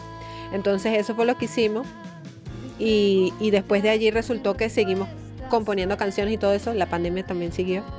Entonces, eh, eh, no, estamos aprovechando para por lo menos una vez a la semana reunirnos y ir avanzando en algún tema y, eh, pensando en estrategias y haciendo cosas. Va lento porque igualito, bueno, hay que seguir trabajando, ¿no? Pero, pero ahí, o sea, no se quedó en abrazarnos entre aguas. Sí hay otros temas y estamos trabajando eso, en ellos. eso está sabroso. A paso de morrocoy, estamos así, estamos así en lento, así como, como están contando en uno de estos países, en uno de estos estados que todavía no dan Exacto, en. Nevada, Ajá. somos una banda de Nevada. Somos, somos una banda de Nevada, se cuenta bien lento, bien lento. Exacto. Vienen, esos temas vienen sabrositos, pero bien. Vienen lentos, Vienen pero lentos, pero seguros. Exacto. Mira, eh, me encanta que ya hayan dicho que vienen más y que lo hayan dicho por acá. Ahora, si nos quieren lanzar a una exclusiva, una, alguna cosa, bueno, bienvenido. Yo no me molesto. Un tuazo, un tuazo. Un tubazo. El peo, el peo es que, que esto, que esto yo lo digo que jode. O sea, yo te puedo decir aquí cualquier vaina. Mira, la canción que viene es bla. Y a lo mejor cuando la canción salga, tú dices, verga, pero no es bla un coño, porque la cambiamos. cambiamos completamente de aquí hasta que se salga. Porque estamos justamente, o sea, estamos, ya tenemos las canciones, tenemos la maqueta, pero de la maqueta a que la canción esté completamente lista puede Sí. cambiar de cero a mil. O sea, mucho. no puede ser una cosa completamente diferente. Entonces, mm, y fíjate que hasta los títulos han cambiado. Mira, hay una canción que se llamaba La chica robot. la del chica coño. robot del coño. Exacto, exacto, ese es tu tubazo, ese es tu tubazo. Hay una de las canciones que se llama La chica robot del coño. Ajá. Y antes de eso se llamaba la canción pop. Y, y de, de, de la canción pop a la chica robot del coño, eh, verga. No sé, pues. Exacto, de aquí, de aquí para cuando salga la vaina, la vaina se va a llamar un Sucedió. hu- hubieron, hubieron muchos rones de por medio. Eh, Hubo mucho ronda de por medio, definitivamente. Sí, no, literalmente, literalmente esa canción, La chica robó del coño, la llamábamos así, era porque nada que la terminamos. Entonces nosotros, coño, esa chica robó el coño, coño, esa chica robó el coño. Entonces dijimos un día, mira, ¿sabes qué? Porque al principio era la chica robot, la chica robot. Ajá. Y después que nada que la terminábamos, nada que la terminábamos, nada que... no, ¿Sabes qué? Tenemos que reunirnos hoy a terminar esta chica que chica robó el coño.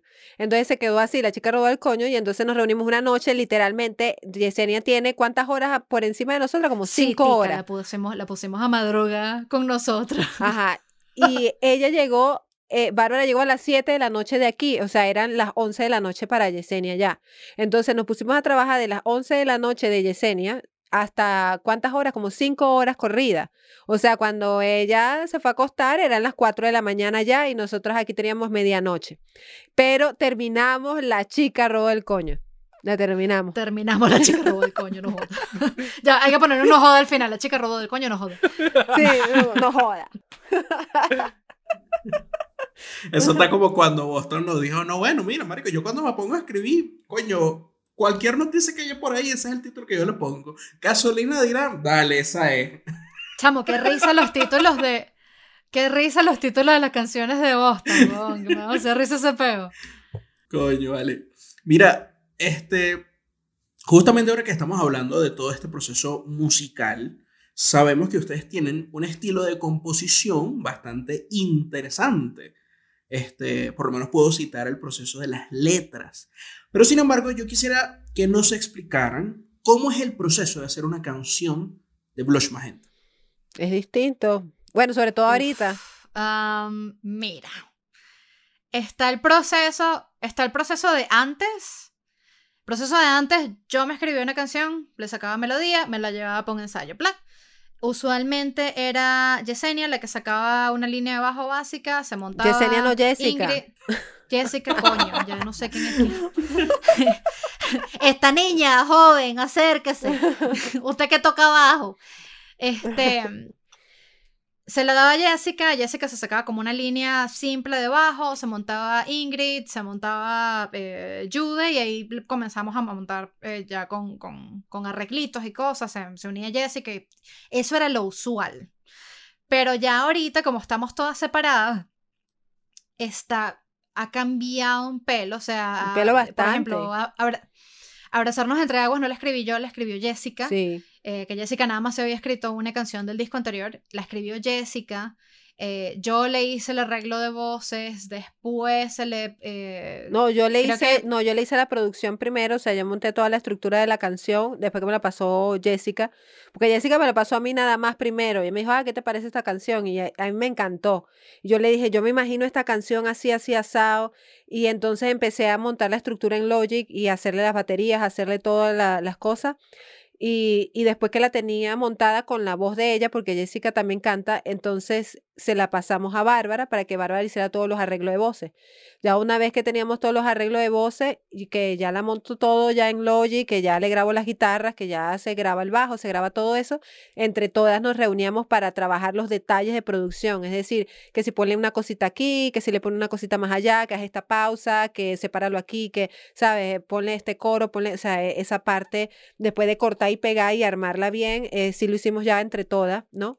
Eh, pero, pero sí, el procedimiento fue completamente diferente a lo que siempre usamos. Sí, está completamente diferente. Ahorita, por ejemplo, Yesenia también se, se eh, ella compuso una canción que nada más es música, entonces hay que hacerle la voz Ajá. después y la letra. La, la robó del coño, llegó, fue la música primero, Ajá. nos tuvimos que sentar nosotras a a sacar hacer la la letra. y letra. a sacar- Entonces la letra la compusimos. En, esta es la primera vez que hacemos una letra en, en, en conjunto, porque usualmente la Sí. compone una u otra. Esta vez eh, Jess- Jesse, Bárbara y yo esa noche compusimos la letra de, de, de la chica robó, que tenía ya música, pero no tenía, no tenía letra. Exacto, entonces cambia mucho. Ya yo creo, yo creo que esto va a ser una cosa que ya en el futuro se va a normalizar un pelo y ya vamos a desarrollar como el, el eh, nos vamos a dar cuenta en algún punto, mira, este es el proceso que funciona La mejor. fórmula, Exacto, sí. este es el- esta es la fórmula que funciona mejor, salen las cosas mejores, más rápidas, eso es lo que vamos ahí. Pero por ahora estamos, o sea, es un peo muy experimental porque somos una banda de Zoom. O sea, Sí, una banda de Zoom. somos una banda, somos una banda de Zoom, marico, y, es, y es- o sea, es- es otro peo, es otro, es otro, es otro proceso completamente diferente. Eh, eh, Claro, Cuando dijeron banda claro. de Zoom, yo no sé si recordarán esta película y que. Ay, yo sé que la banda, como la banda mala, eh, se llama Vesuvius. No sé si Agner. Que son-. Que son unos, unos carajitos que empiezan a tocar y se hacen famosos porque el baterista toca desnudo y lo hacen la transmisión en, por videollamada. Verga, marico, no. No me, no me llega. de. Mierda, dude, no, no sé qué es esto. No le llegó el wifi. Ah, se le cayó la señal. Se le cayó la señal. Ya, The ya Rocker. The Rocker. O sea, la, porque, la sé porque la busqué ahorita, pues. La googleo. Sí. Sí, pues. Realmente no tenía ni idea. Ah, bueno. The Rock. Bueno, yo se las dejo, se las dejo de tarea para que la vean y justamente van a, van a cagarse la risa con ese Exacto, eso- comentario. ellos, son, ellos son una banda de Zoom. También. Está bien. Ok, en cuanto a ese proceso, yo recuerdo, ya aquí producción me está recordando, que en algún momento dicen las malas lenguas que las letras de Blues Magenta no eran escritas directamente en español, Sí. sino que Eran escritas en Esperanto, era la vaina, ¿no? no, yo, las escribían creo que eran en latín. Ciertamente. Ah. Exacto, en latín y después la cambiamos a español para que no sonara tan satánico. Coño, vale. Eh, y otras las hicimos francés, eran francesas. ¡Uh, la, la! Exacto. Sí. Coño, nosotros tenemos un cover de la Oh, la, Mia Hoss, la. por cierto. Sí. Pa' ver, pa' ver. Tenemos un cover de una canción en francés. Exacto. Este, sí, antes, yo creo, yo creo, em, a mí se me hacía mucho, muchísimo más fácil componer en inglés. eh, yo creo que obviamente porque la mayoría de las bandas que a mí me gustaban realmente y la mayoría de los géneros que me gustaban eran eh, primordialmente en inglés. Y bueno, algo casual por lo menos la monté, o sea, ni siquiera algo casual la compuse antes de Blues Magenta. Lo que yo quería hacer era, coño, una canción que sonaba como, que sonara como a big band, jazz, que fuera una cosa toda así movidita, un poco de, un poco de, de, de- esos son, esos son trompetas lo que acaban de escuchar. Ah, ok. Este, Coño, coño. excelente, excelente. Yo pensé que habían atropellado a un gato, pero ok, normal. sí, exacto, no, no, todo está bien, todo está bien. Este, Ese chacal, la trompeta ese chacal está rara. la, la compuse. La compuse y bueno, componía, la- todos los temas los componía en inglés para sacar la línea melódica, me era, no sé, me era mucho, más fácil así. Este, y después entonces eh, me ponía como a, a traducirlo de manera que pues, no se perdiera el mensaje. Obviamente las líneas no iban a ser lo mismo, pero de manera que no se perdiera este, como la idea principal de, de la banda, pues, de- de la letra. Pues sí. Vale. Entonces sí. vamos con la siguiente pregunta. Ajá. ok, esto ya lo habíamos hablado antes, pero ahora quiero, se los voy a preguntar de frente. Adelante. Y no, y no es la pregunta de si tienen novio. Porque ya, sabe, ya sabemos cuál es la respuesta y... La música. Mi, mi novia es la música. Ok. Mira, todas tienen un nombre bastante interesante. Ingrid, Jessica, Jude, Yesenia y o- obviamente honoríficamente Yárbara. Exacto, Yárbara. Eh, ¿Esto significa que tienen alguna relación con una cantante llamada Yasuri Yamilet? Mira, debíamos, o sea, pela- yo creo que pelamos bola de pana de no hacernos un cover de Yasuri Yamile, weón, porque era queda perfecto. Bueno, pero están a tiempo. Están a tiempo. Ahora que estamos en esta era del revival, todo lo quieren revivir. Claro, marica, nos sacamos un reggaetón. Para que, no sé. No, no nos cancelan, pero sacamos un reggaetón para que la gente se quede que, Regga- guau. Reggae punk. Exacto, un reggaetón. Coño, está bien. Mi nombre es Yasuri. Tupa, tupa, tupa, mi nombre, Yasuri, Yasuri, llámale. Ah, bueno. Anotado, está en la lista, está en la agenda. Agenda de posibilidades, Yasuri Yamile. Listo, juego. Bueno, y así finaliza este viaje de Cápsula para Viajar, el único podcast dedicado exclusivamente al rock venezolano. Mi nombre es Rafael Serpa y en esta travesía por los espacios del rock venezolano me acompañaron John Claverson y Juve Grayson, que es- se tuvo que haber ido porque tuvo que ir a pegar unos quietos. Recuerden seguirnos en las redes como Cápsula para Viajar en Instagram, Facebook y Twitter. Dejen allí sus comentarios, sugerencias y todo lo que quieran decirnos. Síganos también en YouTube y denle click a la campanita para que les llegue la notificación de nuestros nuevos videos. En el próximo viaje llega nuestra cuarta entrega de Escalas, donde nos acompañará Javier Hernández. Nadie sabe quién es. Escuchen el programa y sabrán quién será. Bye. Bye. ¡Chao! Esperamos que tu viaje sideral por los espacios del rock venezolano haya sido placentero.